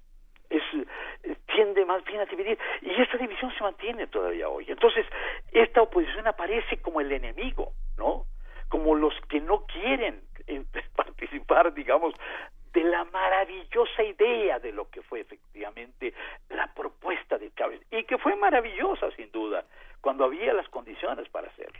Hoy esas condiciones son inexistentes se deshizo muy rápidamente, digamos, toda la parte de escritores venezolanos, los grandes escritores venezolanos están muertos. Bueno, solo que quedan algunos, que está queda, queda, no sé, Rafael Cadenas, que es un hombre que tiene ahorita 87 años, José Balsa, que este, está, está, apartado de toda la vida, este Carlos Noguera, que dirigió Monte Ávila un tiempo, pero que murió y que mucha gente Piconzalas, por ejemplo, Piconzalas. Piconzalas, mucha gente de ellos se retiró, se retiró de, de, la, de la vida este participativa con Chávez porque se fue agudizando, polarizando Sí, claro. toda esta parte y muchos están muertos, Salvador Garmendia, este Julio Miranda, Claro. Antonia Palacios, este Francisco Pisani, todos ellos ya, ya, ya no hay una nueva ya no, no hay una nueva política de publicaciones en que una Venezuela que Sí, emerge sí. sea sea sea cronicada por sus escritores, por O sus se hace periodistas. desde fuera, como, como ha estado haciendo Alberto Barrera. También Ah. ha Exactamente, hecho exactamente. esos trabajos de, de novelar a Chávez y de... Y, y hoy Alberto Barrera es un crítico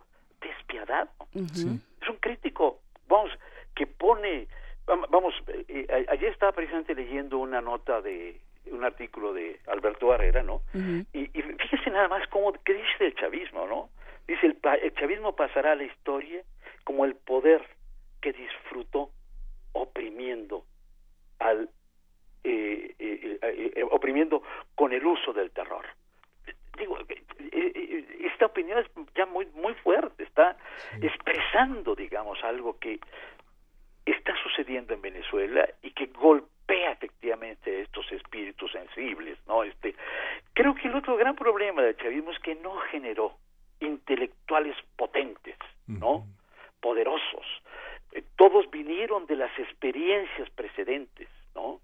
Y los que estaban vinculados a partidos de, de, de oposición, como el Partido Comunista Venezolano, por ejemplo, ¿no? Que formó parte efectivamente del grupo que llevó a Chávez al poder, hoy son críticos también muy fuertes de toda la experiencia chavista.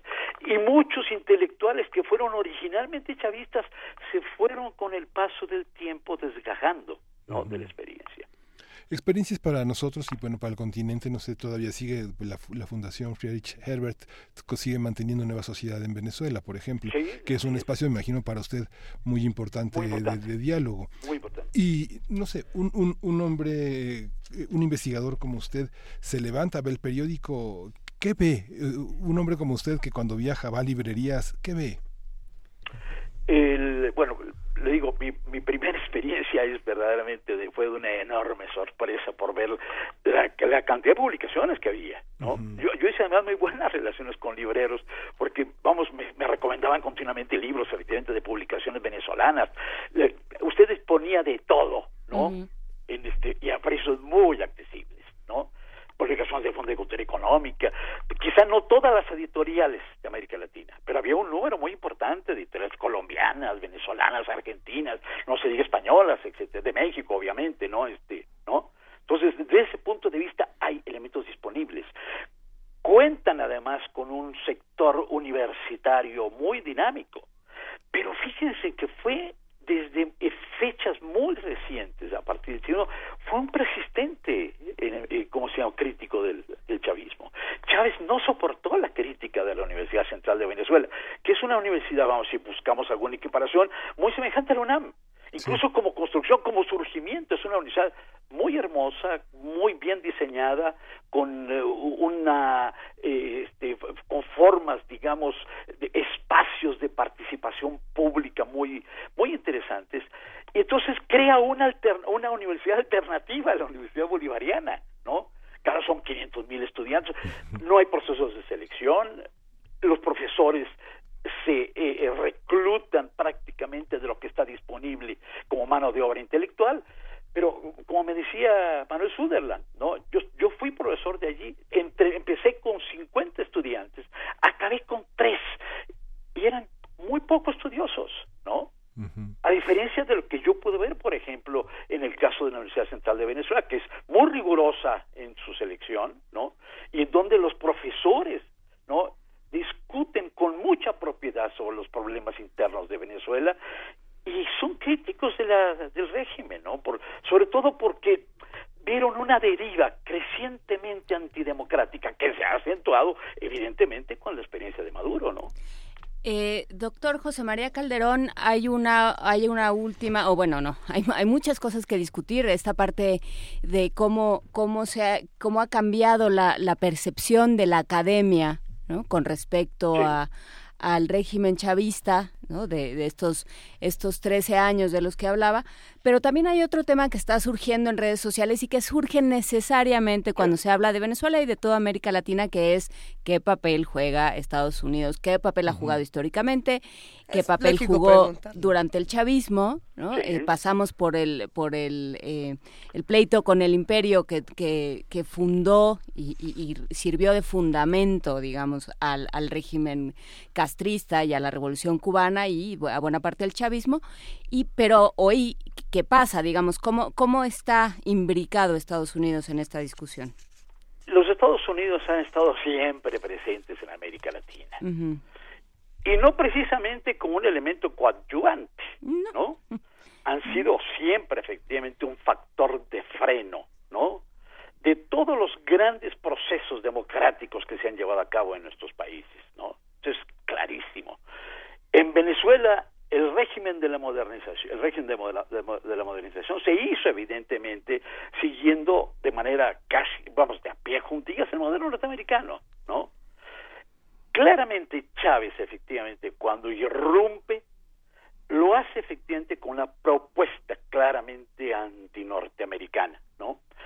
Pero yo creo que es una propuesta antinorteamericana que tiene más de retórica que propiamente de pasos consistentes. Primero, nunca dejó efectivamente, nunca ha dejado Venezuela de vender a Estados Unidos petróleo. Le vende un millón de barriles diarios de petróleo. Tiene refinerías en Estados Unidos, tiene gasolineras en Estados Unidos, ¿no? Es decir, no podemos tampoco pasar, porque desde luego que es importante tener relaciones comerciales con todo el mundo, sobre todo con el producto que es tu producto fundamental. Esto es clarísimo, ¿no? Pero yo creo que tiene a veces más aspectos de retórica que una fuerza consistente como la que yo creo que expresó fundamentalmente la revolución cubana con Fidel, ¿no? Y este, con, además, y quién no puede recordar la crisis de los misiles, por ejemplo, ¿no? Por la posibilidad de un estallido de la Segunda Guerra Mundial. Hubo una intervención incluso directa norteamericana sobre la Revolución Cubana, la, invasión de Bahía Cochinos, etcétera, etcétera. Esto no lo hemos visto en el caso de Venezuela, ¿no? Son otro, ya es otro imperialismo también, es otra América Latina también, y desde luego Chávez, y este es un aspecto también sobresaliente de él, hizo una alianza, una serie de alianzas en el Caribe y con América Latina, gracias efectivamente al petróleo, muy consistentes. La Banca del Sur, Telesur, las, las iniciativas efectivamente a favor de la unificación y de la integración latinoamericana como el ALBA, etcétera, etcétera. Es decir, desde ese punto de vista, es otra experiencia.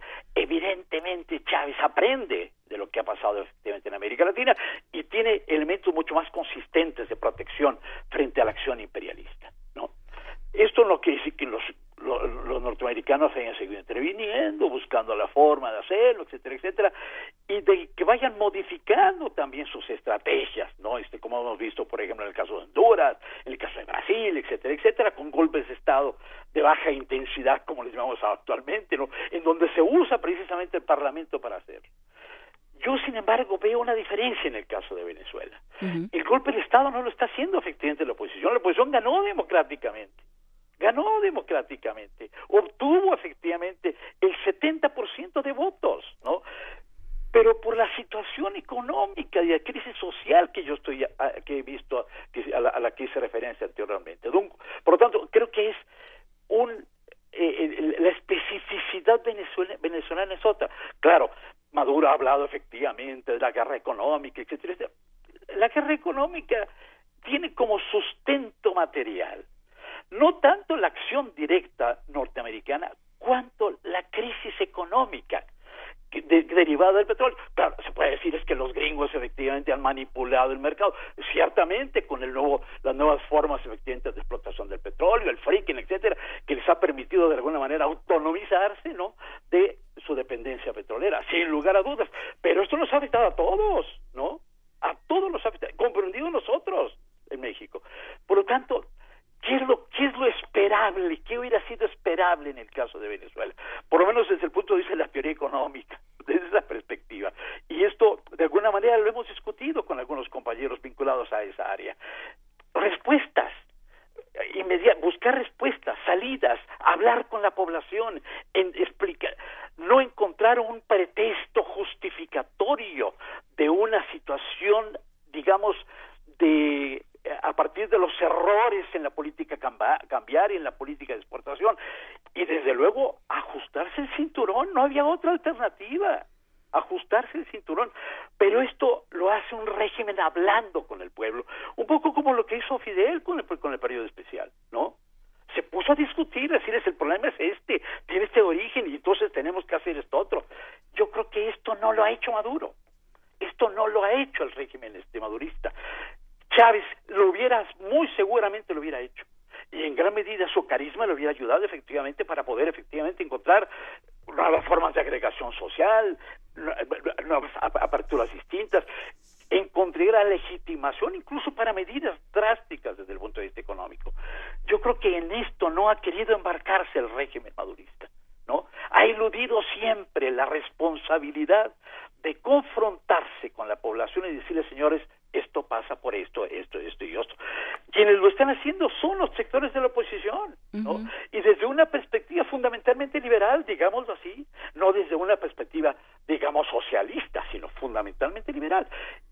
Y bueno, yo creo que esto es lo que ha hecho también perder terreno a Maduro, ¿no?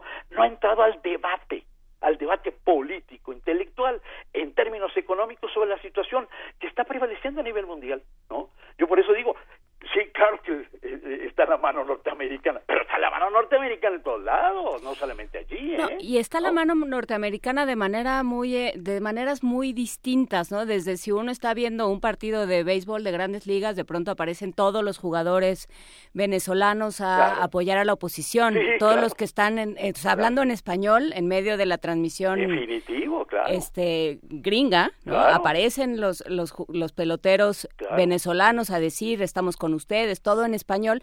Y entonces, claro, les dan pretexto a cualquiera que está frente a un micrófono hablando de deportes de denostar el régimen venezolano. Desde luego, pero pero pero el, problema es que no podemos olvidarnos que estamos en una época, bueno, siempre hemos estado en épocas de debate político.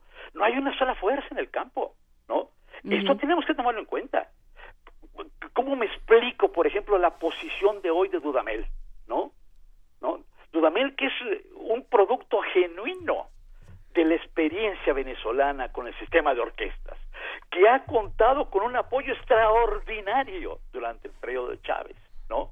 Es una de las experiencias más maravillosas que se ha hecho en todo el mundo, no solamente en América Latina, ¿no? De difusión de la música, de la música de alta calidad y la música propia nacional venezolana y latinoamericana, ¿no? A través efectivamente de la formación de jóvenes en el ámbito musical.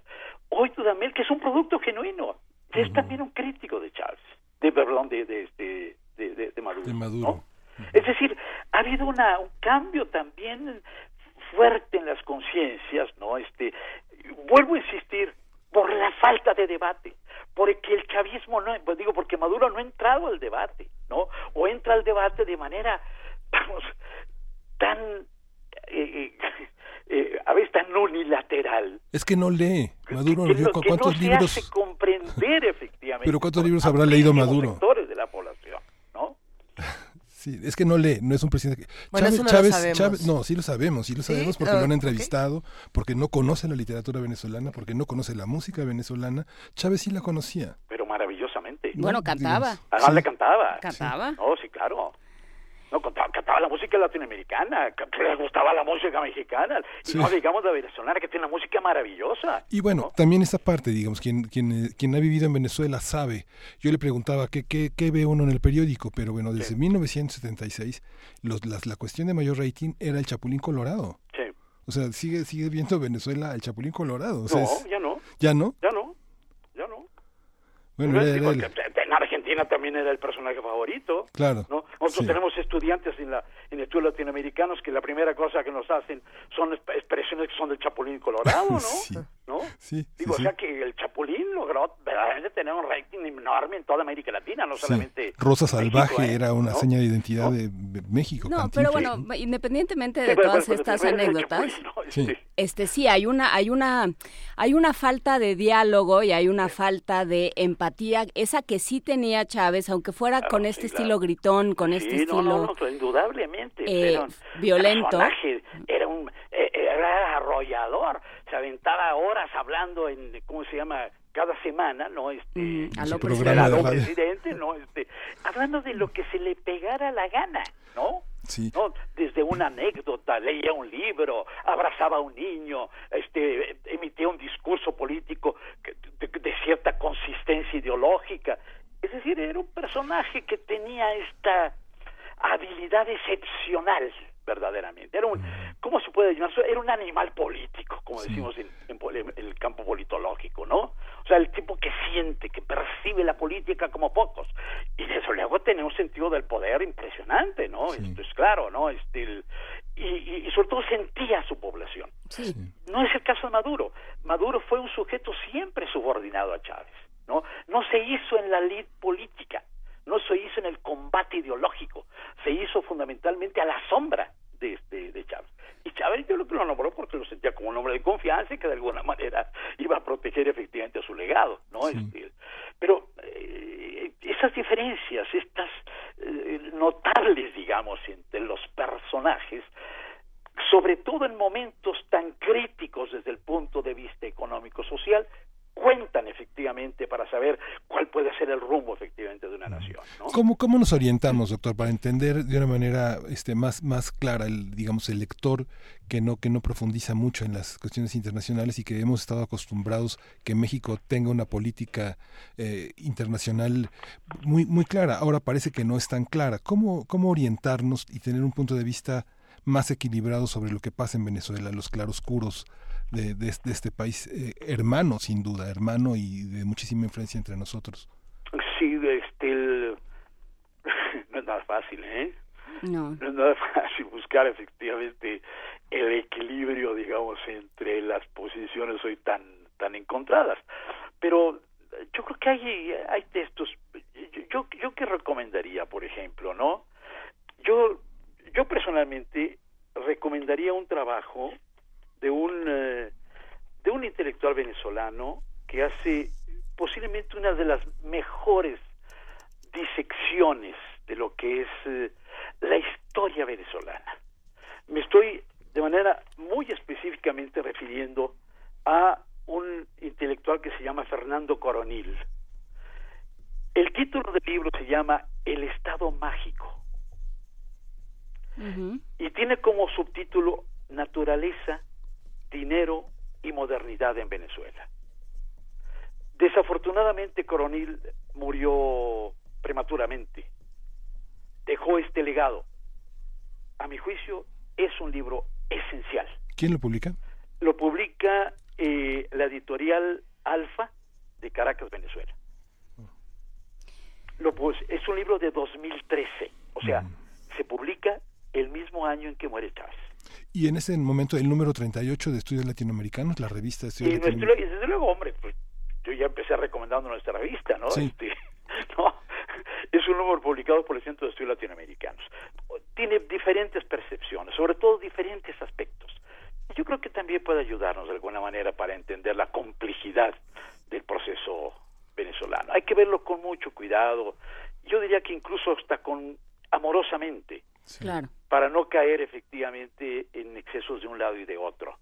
No es fácil hacerlo, pero yo creo que tenemos que esforzarnos y todo lo que se haga efectivamente por tratar de encontrar una solución que no sea militar eh, no será de ninguna manera vana, ¿no? Ojalá se pudiera tener una mayor capacidad de incidencia para pues, buscar una salida lo más eh, pues como diría pacíficamente no este no obstante que pues eh, los muertos se van acumulando es prácticamente un muerto por día no este y esto pues lejos de invitar a la concordia invita efectivamente a radicalizar las posiciones Doctor, pues muchísimas gracias por esta tan intensa conversación. Le agradecemos mucho que haya estado con nosotros. y, seguimos, ¿eh? seguimos en contacto. Desde luego que sí. José María Calderón. Les agradezco mucho también la invitación y pues eh,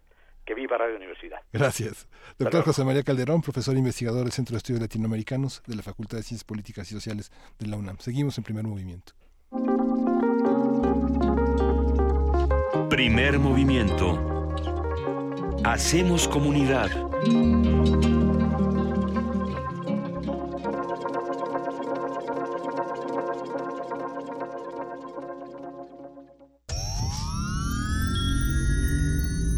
Un glaciar es una capa de hielo que se origina en la superficie terrestre.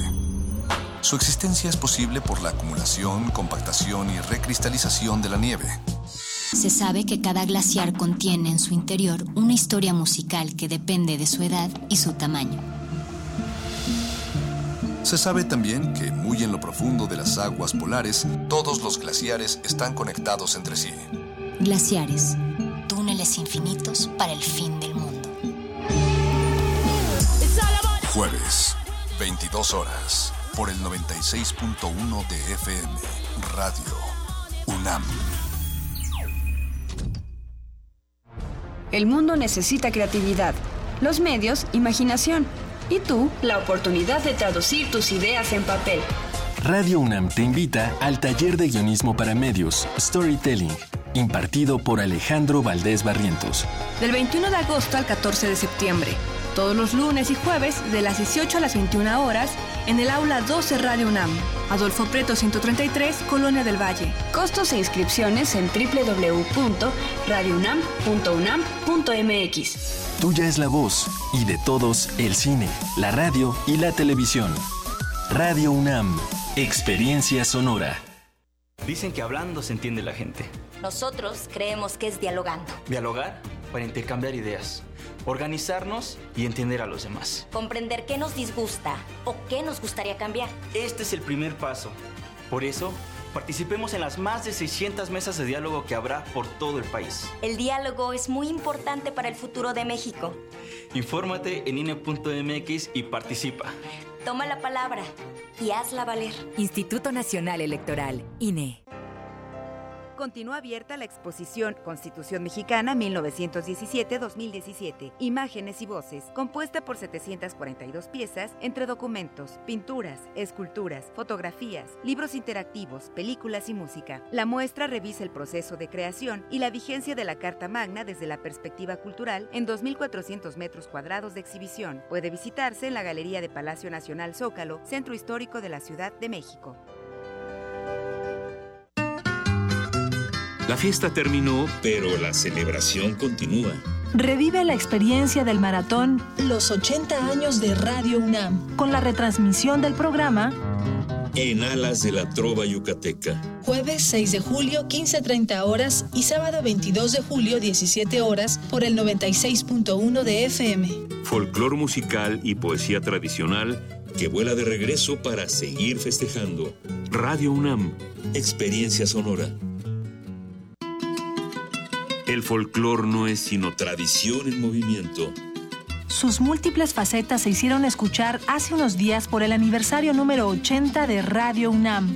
Retransmitimos el programa especial de La música popular alternativa. El 5 de julio a las 3 y media de la tarde y el 15 de julio a las 5 de la tarde. 96.1 de FM. Radio UNAM. Experiencia sonora. Todo lo que tienes que saber sobre derechos humanos lo puedes encontrar en el curso del doctor Sergio García Ramírez. Escúchalo en Descarga Cultura.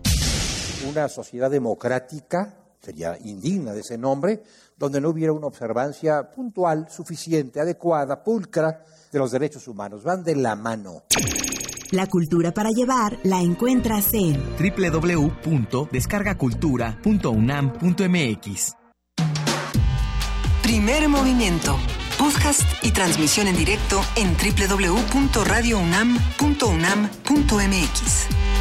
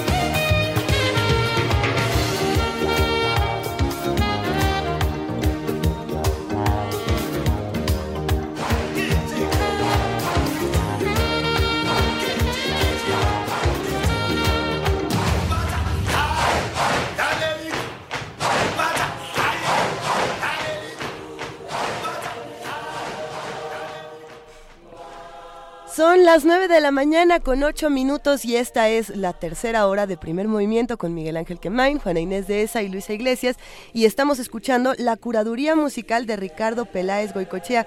Pero, ¿qué canción es la que estamos escuchando en este momento? Porque teníamos eh, diferentes piezas sonoras para esta mañana. Este se llama Canto de la Marcha, Chant of the Marching.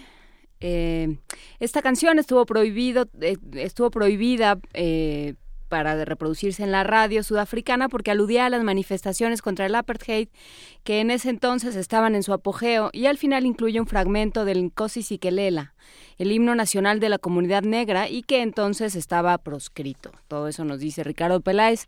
Está como como siempre vamos a poner las piezas que vamos que, que incluye la curaduría, las vamos a poner en redes por si ustedes quieren regresar a este a esta especie de himno contra el apartheid que es Chant of the Marching. Nunca, nunca es bueno prohibir eh, cosas en, redes sociales, en medios de comunicación y demás, pero, pero siempre es interesante. justamente. Pero siempre es interesante hablar de lo prohibido, ¿no? Y, de cómo estas cosas prohibidas son las que a veces nos jalan más, ¿no? Como los cuando te decían no leas a Salinger, entonces todos corrimos a leer a Salinger o, o no escuches tal canción y entonces corres a escucharla y hay como un deseo de saber qué hay detrás de todas estas prohibiciones. Me acuerdo alguna vez que decían que, que si Pacheco iba a ser prohibido prohibido en las escuelas, ¿no? Cuando prohibieron, por ejemplo, a Carlos Fuentes. y, empezaron a hablar de todos estos grandes autores. ¿Qué, pasaría si no los leyéramos, ¿no? ¿Qué pasaría si por ciertas censuras, no solamente de, de los que las leen, sino de los mismos autores, no conoceríamos ciertas obras, ¿no? Como es el caso de Rulfo, en, desde ciertas opiniones, ¿no? Entonces, pues siempre es interesante. Y no, no queremos que nos tapen la boca ni que fuéramos del consejo de la familia o algo por el estilo como para que nos estén callando a todos. Pero bueno, hablando de lo prohibido, ¿qué les parece si vamos a poesía necesaria? Porque por aquí hay unos deseos que no se pueden decir. Adelante. Primer movimiento.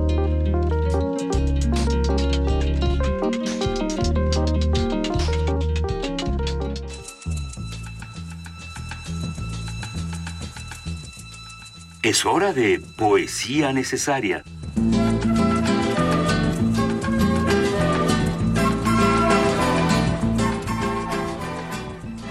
Y hablando de las cosas prohibidas, hace como una semana más o menos, si no me equivoco, hace exactamente una semana, eh, nos fuimos a una mesa a hablar de poetas jóvenes, Juana Inés de una servidora, y estuvimos platicando de estas lecturas iniciáticas, las que te dejan leer, las que te dicen eso no lo escuches porque está muy mal, y, y todas estas cosas que nos atraen a ciertos textos. Una de estas autoras que a mí siempre me ha eh, llamado muchísimo es Anne Sexton, la hemos leído aquí en Primer Movimiento en Poesía Necesaria, y, me encanta porque precisamente es de las suicidas, ¿no? la la relacionan profundamente con Silvia Plath, la, relacionan con Virginia Woolf, y, pensando en los suicidas me quedé pensando en estas otras cosas prohibidas, como es el caso de, de Marilyn Manson, que en su momento cuando fue eh, la masacre en Columbine, todos decían, bueno, pues es culpa de, que los chavos escuchan a Marilyn Manson, los, jóvenes que escuchan estas cosas. Y Marilyn Manson en una entrevista en CNN muy interesante dijo, bueno, pues si a mí me preguntaran qué le diría a los jóvenes, yo me quedaría callado y los escucharía. Eh, pensando en estas dos figuras importantes, me gustaría compartir con ustedes Esperando Morir de Anne Sexton y Birds of Hell Awaiting de Marilyn Manson. Ahora que lo preguntas, no recuerdo muchos días Camino metida en un sobre sin sellos postales para este viaje. Es así que como una lujuria innombrable soy de vuelta. Aún entonces no tengo nada contra la vida. Conozco bien los brotes de hierba que mencionas y los muebles de casa que pusiste bajo el sol. Pero los suicidas tienen un lenguaje especial, así como los carpinteros quieren saber cuáles herramientas, ellos nunca preguntan para qué construir. Dos veces simplemente me declaré a mí misma haber poseído al enemigo, haber devorado al enemigo, tomado sus artificios, su magia. De esta forma, profunda, meditada, tibia como agua o aceite, me he quedado babeando por el agujero de la boca. No pienso en mi cuerpo como si fuera un bordado. Incluso la córnea y los residuos de orina se fueron. Los suicidas están listos para traicionar al cuerpo. Aun siendo abortos, no siempre mueren, pero deslumbrados no pueden olvidar la dulce droga a la cual desde niños les gustaba mirar y sonreír.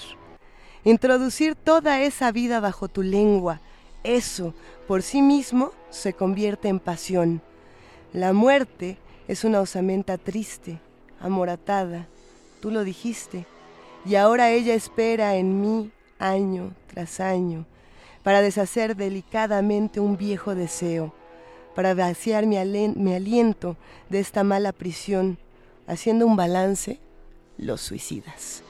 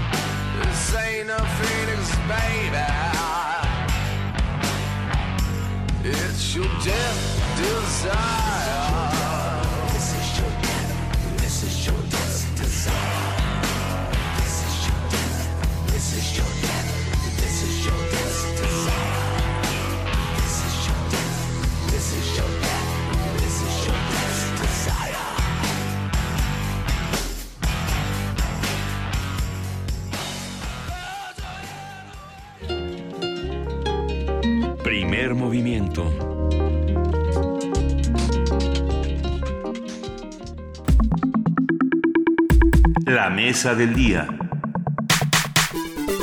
Ya está con nosotros el doctor Alberto Betancourt, eh, profesor de la Facultad de Ciencias Políticas, un investigador. No, de la Facultad de Filosofía y Letras. También. ¿Qué, ¿Qué pasó? Eh, orgulloso de la facultad. De la verdadera. Pues, ¿qué pasó? Alberto, hoy nos vas a hablar de Pablo González Casanova. Se cumplieron más de 50 años de la democracia en México. Y Así de los es. estudios mayas en México durante su rectorado. Sí, ¿qué tal? Muy buenos días a todos. Buenos Un días, abrazo. Alberto. Pues quisiera hablar de un libro que me parece ejemplar por muchas razones, escrito por Jaime Torres Guillén, su tesis de doctorado, y esa es la primera razón por la que me parece que su libro es eh, un canon. ¿Cuántas tesis de licenciatura, maestría y doctorado se quedan a dormir el sueño de los justos? Y qué hermoso es cuando te das cuenta que una tesis puede llenar un hueco importante en la sabiduría colectiva, como ocurre con esta biografía intelectual de don Pablo González Casanova.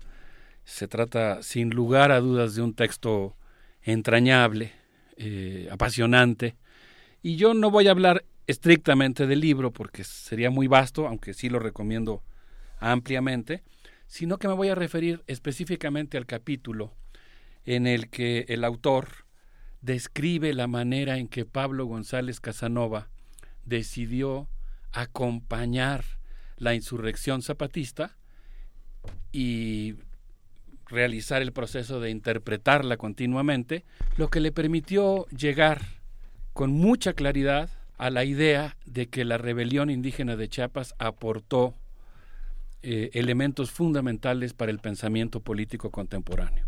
Digamos, ¿en qué medida esta primera revolución del siglo XXI pues se convierte también en una expresión teórica que recoge la profundidad del pensamiento maya y lo convierte en la propuesta del desarrollo de una alternativa al capitalismo.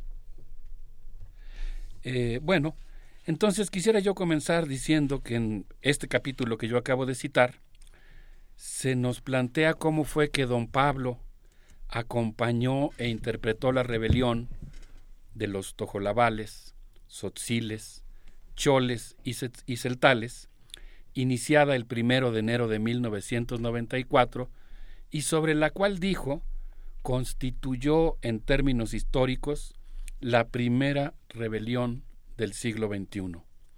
La insurrección representó, y eso es algo que me gusta mucho del libro, digamos de cómo lo enfoca eh, Jaime Torres Guillén, la insurrección representó un reto intelectual para el Estado, para el gobierno, para los partidos políticos, para los intelectuales, para la Iglesia y para la sociedad civil.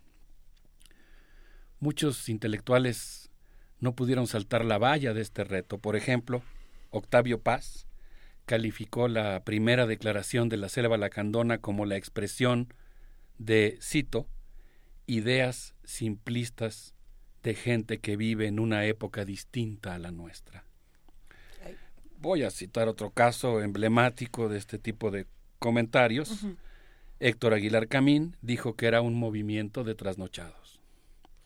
En contraste, Pablo González Casanova advirtió la emergencia de nuevos actores políticos dispuestos a luchar contra lo que él llamó la democracia de los caciques y como una expresión de oposición a lo que él llama la cosmopolitización de la dominación primitiva encarnada en el Tratado de Libre Comercio de América del Norte. De acuerdo al texto que estamos glosando, el Ejército Zapatista de Liberación Nacional criticó profundamente al sistema político mexicano y la actuación de los partidos políticos. La solución al conflicto pasaba necesariamente, de acuerdo a don Pablo, por el reconocimiento de los derechos de un millón de indígenas chiapanecos, de todos los indígenas del país y en general de los explotados de México y el mundo. ¿En qué contexto se produjo esta rebelión? Eh, bueno, pues aquí se, en, el, en el libro se ofrecen datos que realmente un poco ilustran la atmósfera que se vivía en el estado de Chiapas. entre 1974 y 1987 fueron asesinados 987 líderes indígenas. 379 fueron heridos graves. 505 fueron secuestrados o torturados. 334 desaparecieron. 34 mujeres fueron violadas. De ahí viene la insurrección. Eh, y viene también de otro componente, el hecho de que el 7 de noviembre de 1991, Carlos Salinas de Gortari modificó el artículo 27 constitucional para legalizar los latifundios y abrir un camino legal para el despojo de los ejidos y las tierras comunales. De tal suerte que estamos en un panorama de explotación, de despojo, y en este contexto es donde va a surgir quizá el elemento más innovador de esta insurrección. Para don Pablo, los zapatistas propiciaron un nuevo horizonte, la democracia incluyente, la necesidad de fundar un Estado democrático y el compromiso y la corresponsabilidad de todos los actores de construir un país democrático más allá de la mera democracia electoral. La segunda declaración de la Selva Lacandona, por ejemplo, planteó la necesidad de entender el poder, renovar la cultura política y fundar una nueva clase política que eventualmente condujera a la formación de nuevos partidos políticos. Aquí el libro evoca, el libro hace realmente la historia de la insurrección, de la forma en que la sociedad mexicana fue conociendo sobre ella y de la manera en que se fue desplegando, autoconstruyendo, rectificando y modificando el propio discurso zapatista. Yo solamente estoy mencionando algunas ideas porque pienso que las vacaciones nos ofrecen la oportunidad de leer libros que me acordé de tu ventana descompuesta, Juana Inés, y así como hay ventanas descompuestas que uno tiene en su hay casa libros y que, tienen pendientes y que uno piensa que en las vacaciones las va a reparar, pues así hay libros que están ahí eh, libros eh, a los que uno tiene muchas ganas de aproximarse y que esta es la oportunidad para tomarlos y eso fue lo que hice yo. Tengo, tengo una breve pregunta. Si tenemos, la, digamos, la insurrección y la autoridad, ¿el puente entre, estas, eh, eh, entre, estos dos espacios tendría que ser la academia? los intelectuales, la sociedad, de, ¿qué, ¿qué, tendría que haber pasado ahí cuando de pronto escuchamos a Paz decir, ay, pues estos chavos con ideas? No, yo creo que ahí el mérito de don Pablo, que no es el único, estoy reseñando un capítulo de una vida fecunda intelectualmente, rigurosa, disciplinada, pero en este caso creo que el primer mérito de don Pablo consistió en aprender a escuchar. Desde luego aludo con esa frase al título de Carlos Lenkersdorf, quien plantea que aprender a escuchar es un elemento central de la cultura tojolabal, que el escucharnos significa tomarnos en cuenta, darnos nuestro lugar, eh, tratarnos con dignidad unos a otros, tener conciencia de que uno pertenece a una comunidad, y en este caso, don Pablo, pues lo primero que hizo fue escuchar, es decir, tratar de aguzar el oído, por decirlo metafóricamente, para tratar de entender de dónde venía esta insurrección. Y, y, en esa actitud, él llega a una cosa que a mí me llama mucho la atención, porque él llega a plantear, esto ocurre en un aguacero legendario, el aguacero de la convención de Aguascalientes, todo el mundo recordamos la escenografía de ese magno evento político, donde incluso pues se, aludía al barco de Fitzcarraldo encallado en la selva lacandona, eh, simbólicamente. Bueno, pues tras, tras esa convención, Pablo González Casanova, de acuerdo al libro que estamos parafraseando, dijo que el discurso del subcomandante insurgente Marcos unificaba estética, política y moralmente la alegría de vivir y la disposición a morir para que otros vivan. Eh, la lucha de los zapatistas, dijo entonces, armoniza reforma y revolución, programas mínimos y máximos, humanismo y efectividad, pluralismo y unidad. Me, detengo aquí un segundo solamente para decir que no es eh, el único caso, digamos, el de don Pablo, de un intelectual que ante el movimiento zapatista eh, siente una reverberación de ideas filosóficas o de ciencia política importantes. Está el, estaría el caso también de quien he mencionado con mucho efecto como mi amigo, eh, don Luis Villoro. Luis Villoro pues también desarrolla su libro sobre el poder y el valor a partir de la experiencia de la insurrección zapatista que desde mi punto de vista pues es un movimiento que plantea la necesidad de una política post-maquiavélica que reunifique medios y fines. Esto que, que, la ciencia política moderna fundada por el, el gigantesco pensador italiano eh, planteaba que en la guerra y en el amor todo se vale, es superado, digamos, cuando lo que se plantea es la necesidad de una política que se mantenga en una eh, línea ética. Sí, eh, y creo que es, es muy interesante esto que planteas, que, que, citas a, a, don Pablo González Casanova diciendo, hablando de la democracia de los caciques, ¿no? Es una, creo que es una síntesis eficacísima de, cómo se ha planteado la cultura política de este país, ¿no? Porque, porque sigue, eh, porque sigue, digamos, haciendo agua por todos lados, ¿no? O sea, porque, porque de pronto ese fue la, esa fue la gran sacudida del movimiento zapatista. De pronto decir, oigan, momento, ¿no? Esto que se creía que ya se había solucionado, estos nosotros que creían que ya nos habían borrado, este, gracias a diferentes políticas eh, con mejores o peores intenciones, pero que, que lo que buscaban era borrar las diferencias de este país, pues lo único que hizo fue invisibilizar a un montón de personas, volverlas prescindibles y dejarlas en la más absoluta miseria, en el más absoluto olvido. Y ahí estamos, ¿no? Que era como el, el grito continuado, el, digamos el ritornelo de los de, del pueblo zapatista, ¿no? Aquí estamos. Y aquí estamos nosotros y, muchos otros en todo el país. Eso fue, esa fue la, la, sacudida. Y no solo para, en términos políticos, en términos políticos las cosas se olvidan en 10 minutos, pero en términos académicos. O sea, el golpe para la comunidad académica y, este ideológica del país, de pronto decir, oigan, lo estamos haciendo, nos estamos planteando malas cosas, ¿no? Vasconcelos tenía sus, tuvo sus problemas, ¿no? La política vasconcelista tuvo sus problemas también. Por supuesto. Eh, don Pablo plantea que pues realmente una de las virtudes de la insurrección de los indios mayas vivos, que no desaparecieron en la selva, sino que están aquí presentes en la historia de México y diría yo en la historia universal, pues constituyó, entre otras cosas, o contribuyó, entre otras formas, a cambiar la conciencia que los propios pueblos indígenas tenían y tienen de sí mismos. Pero también, como muy bien dices, Juan Inés, a cambiar la conciencia que el país tiene de sí mismo. Yo creo que ahí nace el alumbramiento de nuestra conciencia como nación de que somos una sociedad multicultural. Y no hemos realizado la tarea de adecuar las instituciones, las normas y las prácticas sociales a esa realidad de ese reconocimiento de la multiculturalidad.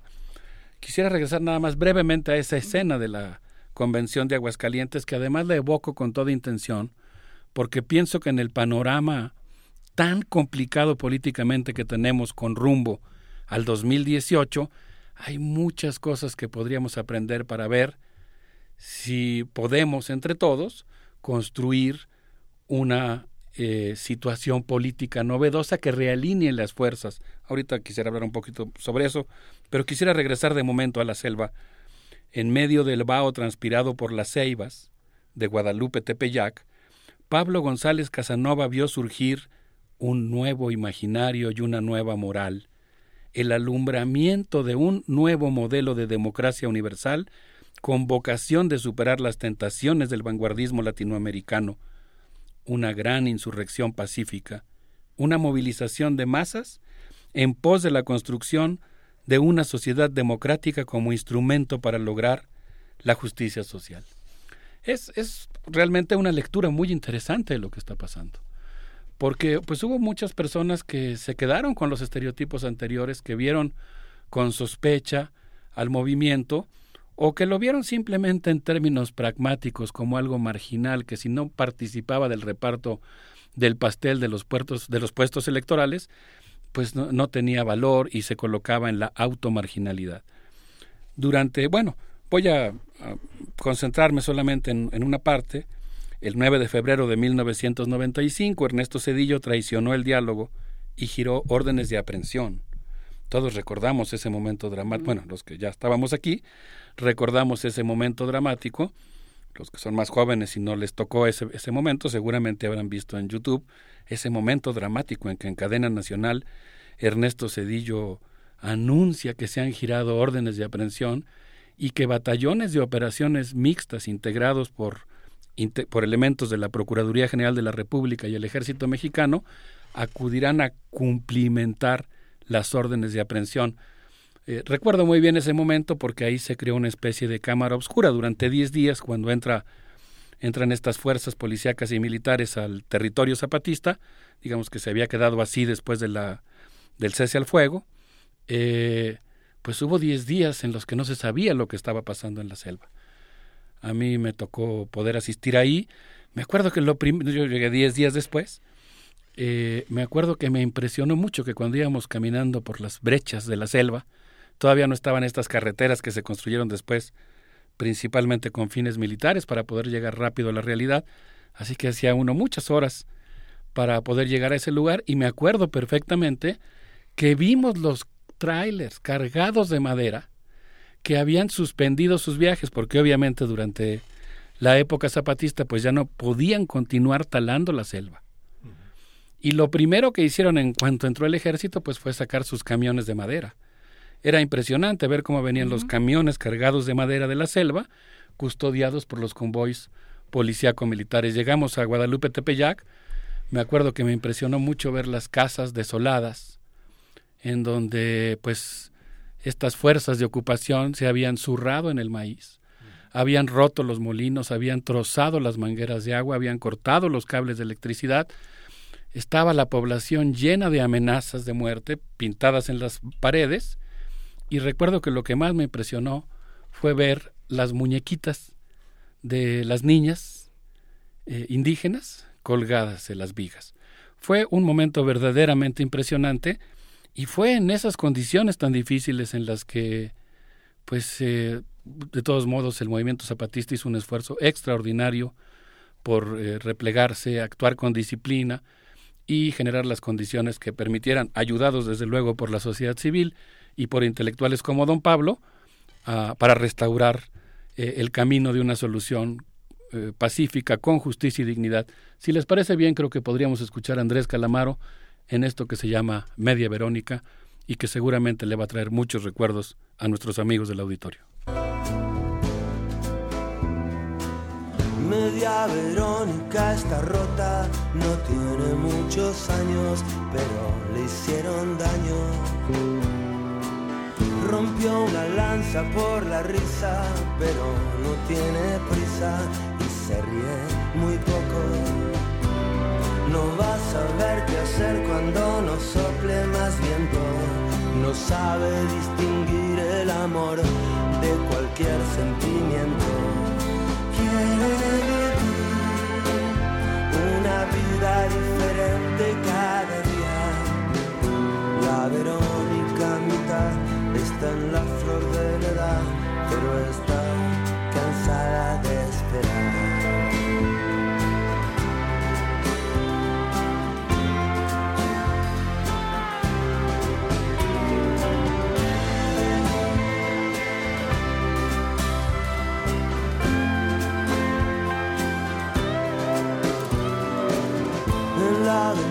Hay una nota, el pájaro no vuela, tiene las alas rotas. Media Verónica lamenta que el tiempo se consume y lo demás no cuenta. La vida es una cárcel con las puertas abiertas. Verónica escribió en la pared con la tripa revuelta. Habrá flores en la tumba del pasado. La Verónica mitad dice siempre la verdad, pero está cansada de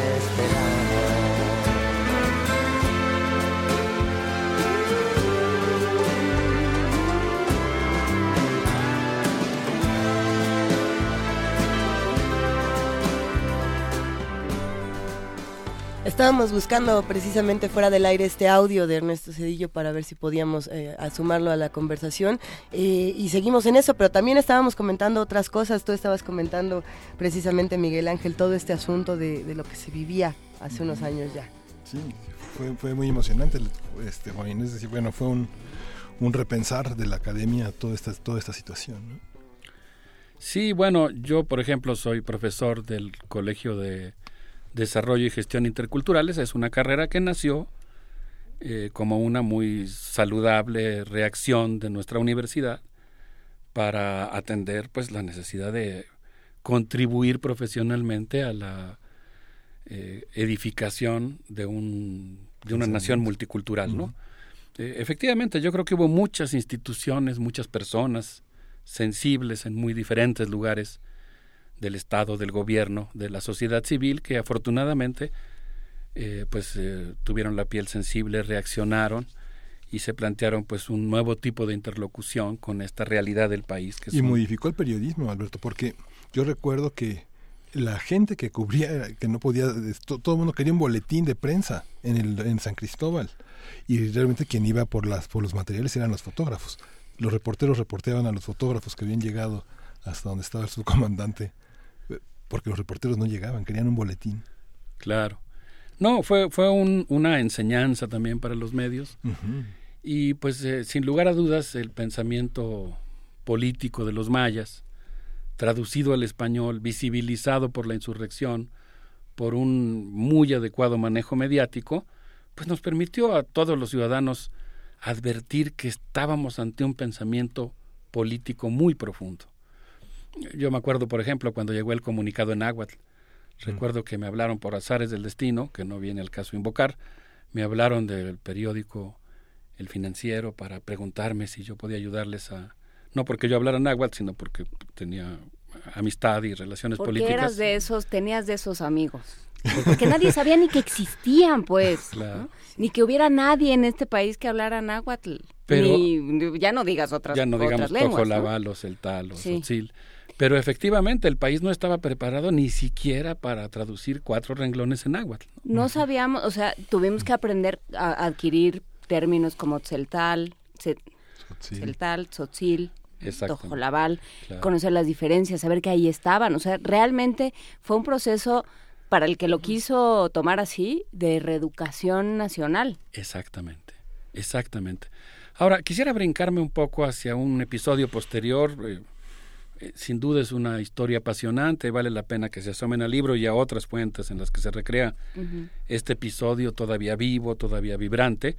Quisiera que nos remontáramos ahora al 28 de marzo de este año de 1995 ya aprobada la ley de diálogo en el Congreso, cuando se anunció el primer encuentro entre las partes, y poquito más tarde, los días 22 y 23 de abril, se realizó un segundo encuentro entre el EZLN y el gobierno federal. Los zapatistas denunciaron que la postura gubernamental buscaba realmente una rendición en vez de una negociación. Don Pablo González Casanova trabajó junto con la CONAI, la Comisión Nacional de Intermediación, en la elaboración de medidas que hicieran posible una paz con justicia y dignidad. Y específicamente, Luisa, quisiera yo referirme a este, a este punto. El EZLN convocó a una consulta y planteó la necesidad de satisfacer las demandas indígenas, crear un frente opositor y la necesidad de realizar una reforma política. Eh, voy a invocar este episodio de la historia nacional con toda doble intención explícita Fíjense lo que decía la pregunta número dos de la consulta realizada el día 27 de agosto de 1995. ¿Deben las distintas fuerzas democratizadoras unirse en un amplio frente ciudadano, social y político de oposición y luchar por estas 16 demandas? Se refiere a las del punto uno.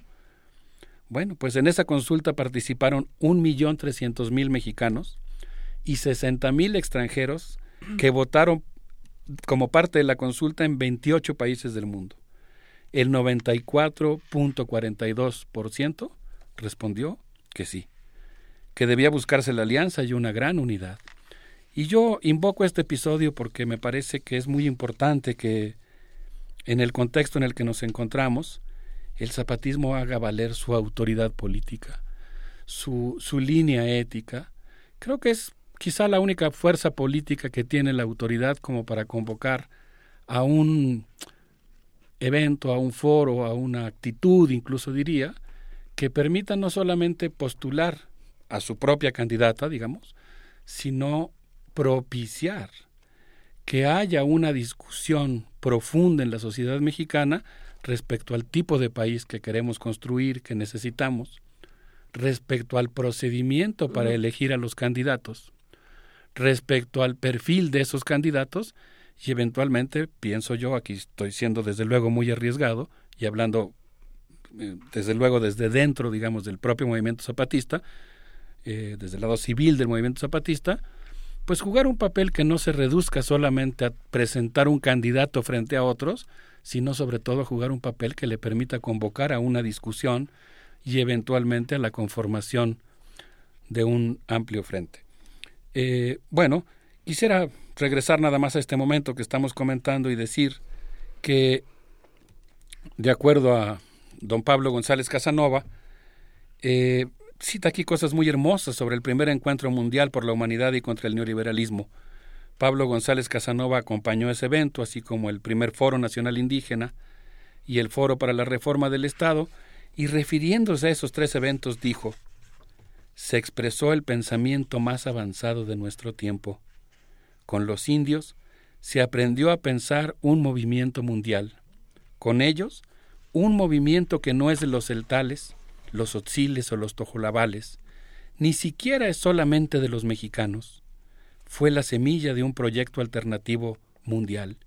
Y mira, bueno, es que aquí es donde también te das cuenta que como platicábamos en uno o dos programas anteriores, a veces la inteligencia, o frecuentemente la inteligencia, está muy imbricada con la capacidad poética de los autores.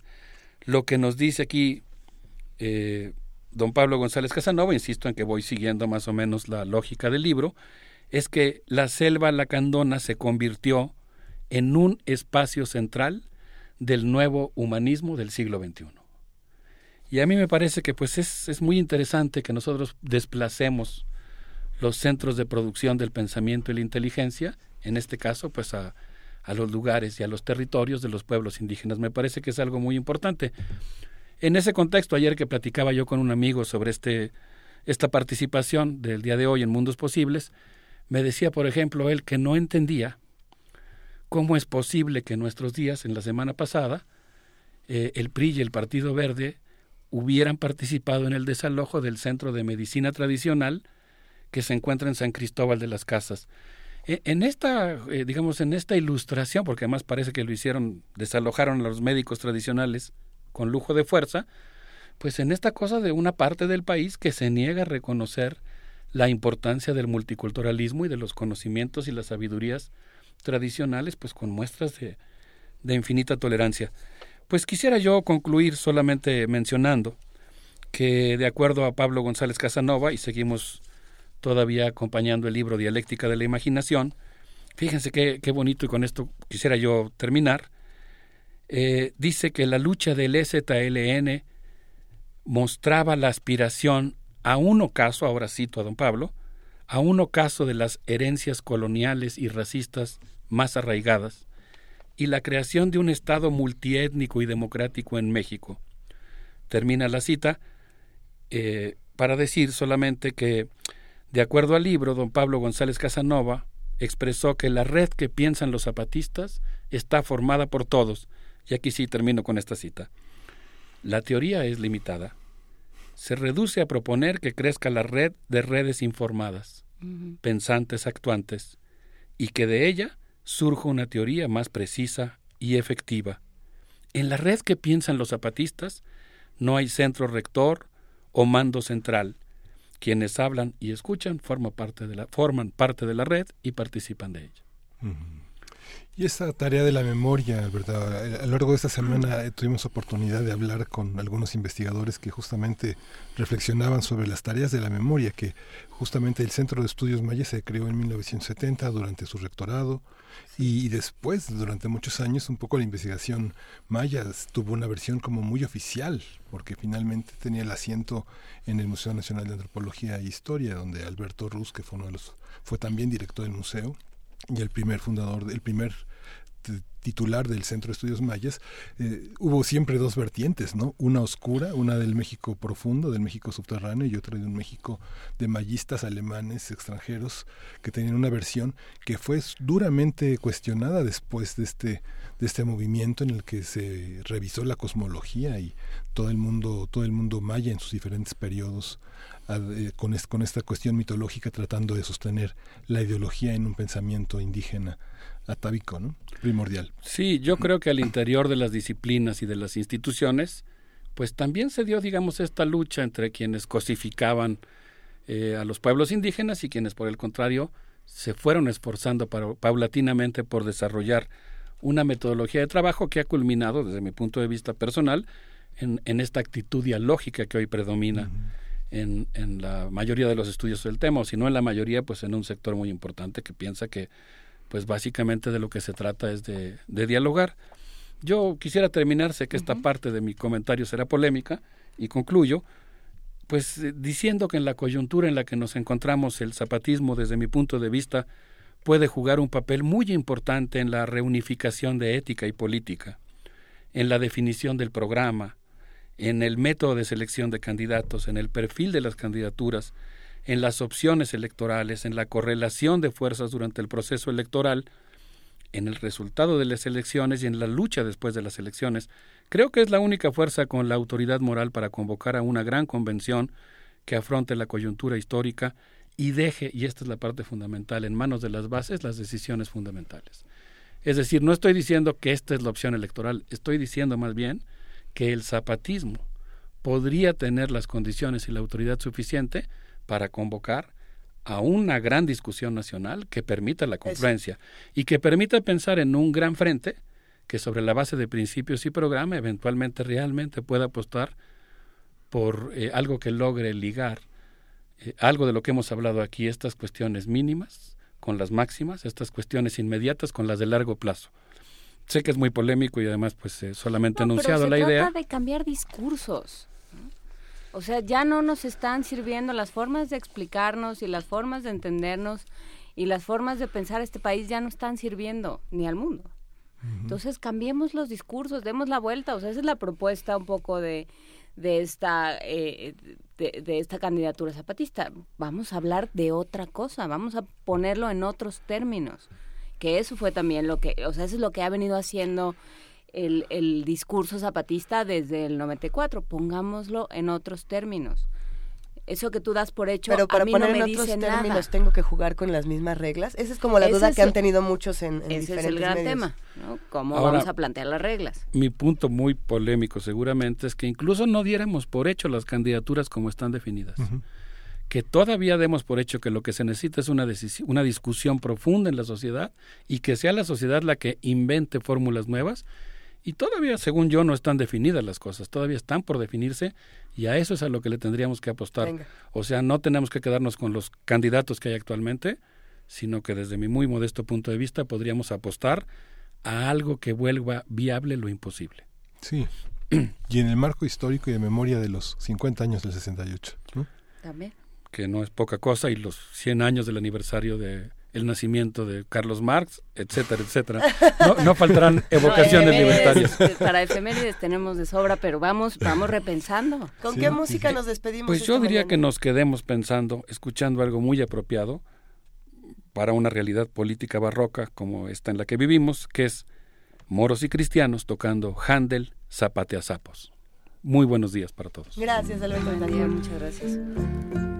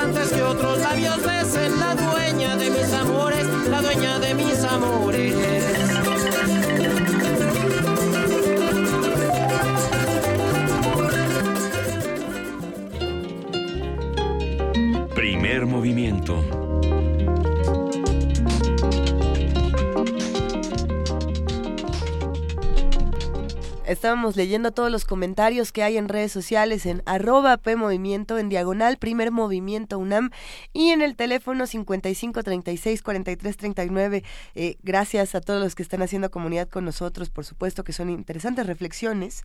Y para todos ustedes hay regalos. ¿Qué vamos a regalar esta mañana? Pues tenemos cinco pases dobles para la obra después del ensayo eh, para el domingo 9 de julio a las 18 horas en la sala Javier Villaurrutia del Centro Cultural del Bosque que está atrás del Auditorio Nacional. Los ganadores deberán recoger los boletos medio hora antes de la función en la mesa de relaciones públicas que está juntito a la taquilla. Deberán presentarse con una copia de su identificación Ajá. de la de la persona que gane. Lo vamos a dar por Twitter con nombre completo más el hashtag ensayo. Después del ensayo es una obra de Ingmar Bergman, dirección de Mario Espinosa, con las actuaciones de Juan Carlos Colombo, Julieta Gurrola y Sofía Espinosa. Y es una Hashtag ahí nomás. hashtag ahí nomás. Eh, Bergman, uno de los grandes, una de las grandes reflexiones. Va a terminar el 10 de septiembre, es una obra de, de- de- de largo aliento que tiene la que tiene que tiene Bellas Artes bajo la Compañía Nacional de Teatro. Vamos a vamos a tenerla y bueno, ya está. Cinco boletos, cinco pases dobles para después del ensayo. Después del ensayo, es que estoy tratando de recordar cómo se llamaba o cómo se llama después del ensayo en inglés, pero no no la logro Mm. encontrar. Era algo así como after repetition, no no, no, sé, no sé. Bueno, pero Mm. pero sí dicen que es una verdadera belleza y que en España tuvo eh, unas presentaciones. Está llena. Espectaculares. Esta obra está llena. Todos los días ¿Ya fuiste? llena. Sí, sí, sí. ¿Y está Es espectacular? Extraordinaria. Sí. Ok, ok. Y bueno, el sueño de Strindberg, este, Espinosa siempre quería montar a Strindberg, entonces es un pretexto. Es un pretexto para montar a Berman y para montar a Strindberg. Strindberg también sa- tiene su aparición, por así decirlo, en Fanny y Alexander. Sí, si no me equivoco, ¿no? También de... Bueno, ya ya después lo platicamos. Sí, Es que sí, es la piel de Berman, ¿no? Eso, mero. Oye, qué interesante. A ver si nos vamos. Ojalá que tengamos todos tiempo de No, irnos vamos para a allá. platicar Por eh, favor. un día de estos con los de después del ensayo. Sí. Eh, un, viernes de estos, así es que no nos deje de oír. No, nos que no sea el próximo oír. viernes. No sean así. Bueno. Ay, Luisa, no me acuerdo. Nos ponemos dirás, entonces... que, dirás que soy grosera, como dicen en mi casa, pero no me acuerdo. Mañana en primer movimiento vamos a tener muchas cosas. ¿Qué va, qué va a suceder? De todo un poco. De todo un poco, Juana Inés. De todo un poco va a suceder el día de mañana y vamos a tener un montón de cosas. Hay que... Les, les tenemos una propuesta para A ver. terminar esta semana que ha estado complicada y que ha estado poco macabra, un poco salvaje en medio del G20, en medio de las declaraciones este, poco afortunadas y poco, y, y poco articuladas de Trump y de una serie de ires y venires. Em, Tapadas de boca y demás. y demás, escríbanos qué fue lo mejor que le pasó esta semana. Escríbanos a redes sociales, si nos lo quiere mandar en un, en un mensaje de voz será muchísimo mejor, lo pondremos por aquí. Mándenos sus complacencias y mándenos también por redes sociales o por el teléfono qué fue lo mejor que le pasó esta semana. ¿Y qué vamos a hacer con toda esta información? Mañana la vamos a conversar. Sí. Ah, ok. Iba a decir, la- parece nos la vamos a llevar a nuestra casa para ver si algo nos pasa a nosotros. También. pero- Ah, Ok, perfecto. Pues mañana quédense, quédense aquí en Radio UNAM. Eh, a ver, hoy quédense en Radio UNAM, pasan muchas cosas después del primer movimiento. Mañana nos escuchamos de 7 a 10 de la mañana en el 96.1 de FM, en el 860 de AM y en www.radio.unam.mx. Nos despedimos con la curaduría musical de Ricardo Peláez, que ahora se trajo a Sifo Nabus, pero es que le decía Nabuse. Ya siento que no. ¿Es Nabuse o Nabus? Mabuse o Mabuse, está bien, cualquiera ¿Mabuse? de los dos. Y es Burn Up. Burnout, Burnout, Burnout, la música, la, la canción. Burnout más es la famosa. canción La más, famosa, conocida de sí, Sifo sí. Mabuse. de la que vendió más de medio millón de copias y con la que saltó a la fama internacional, dice aquí Ricardo Peláez. Muchísimas gracias. Esto, este, esto fue un programa muy bonito. Sí, sí, sí, sí, sí.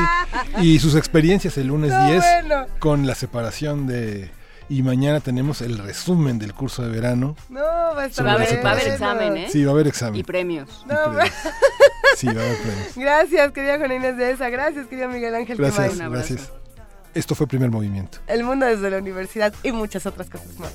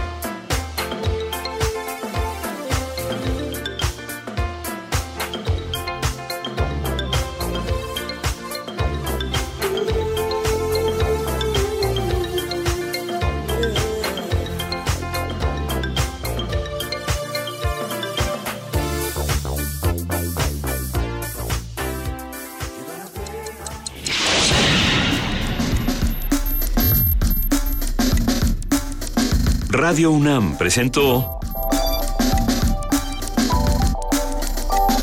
Primer Movimiento. El mundo desde la universidad.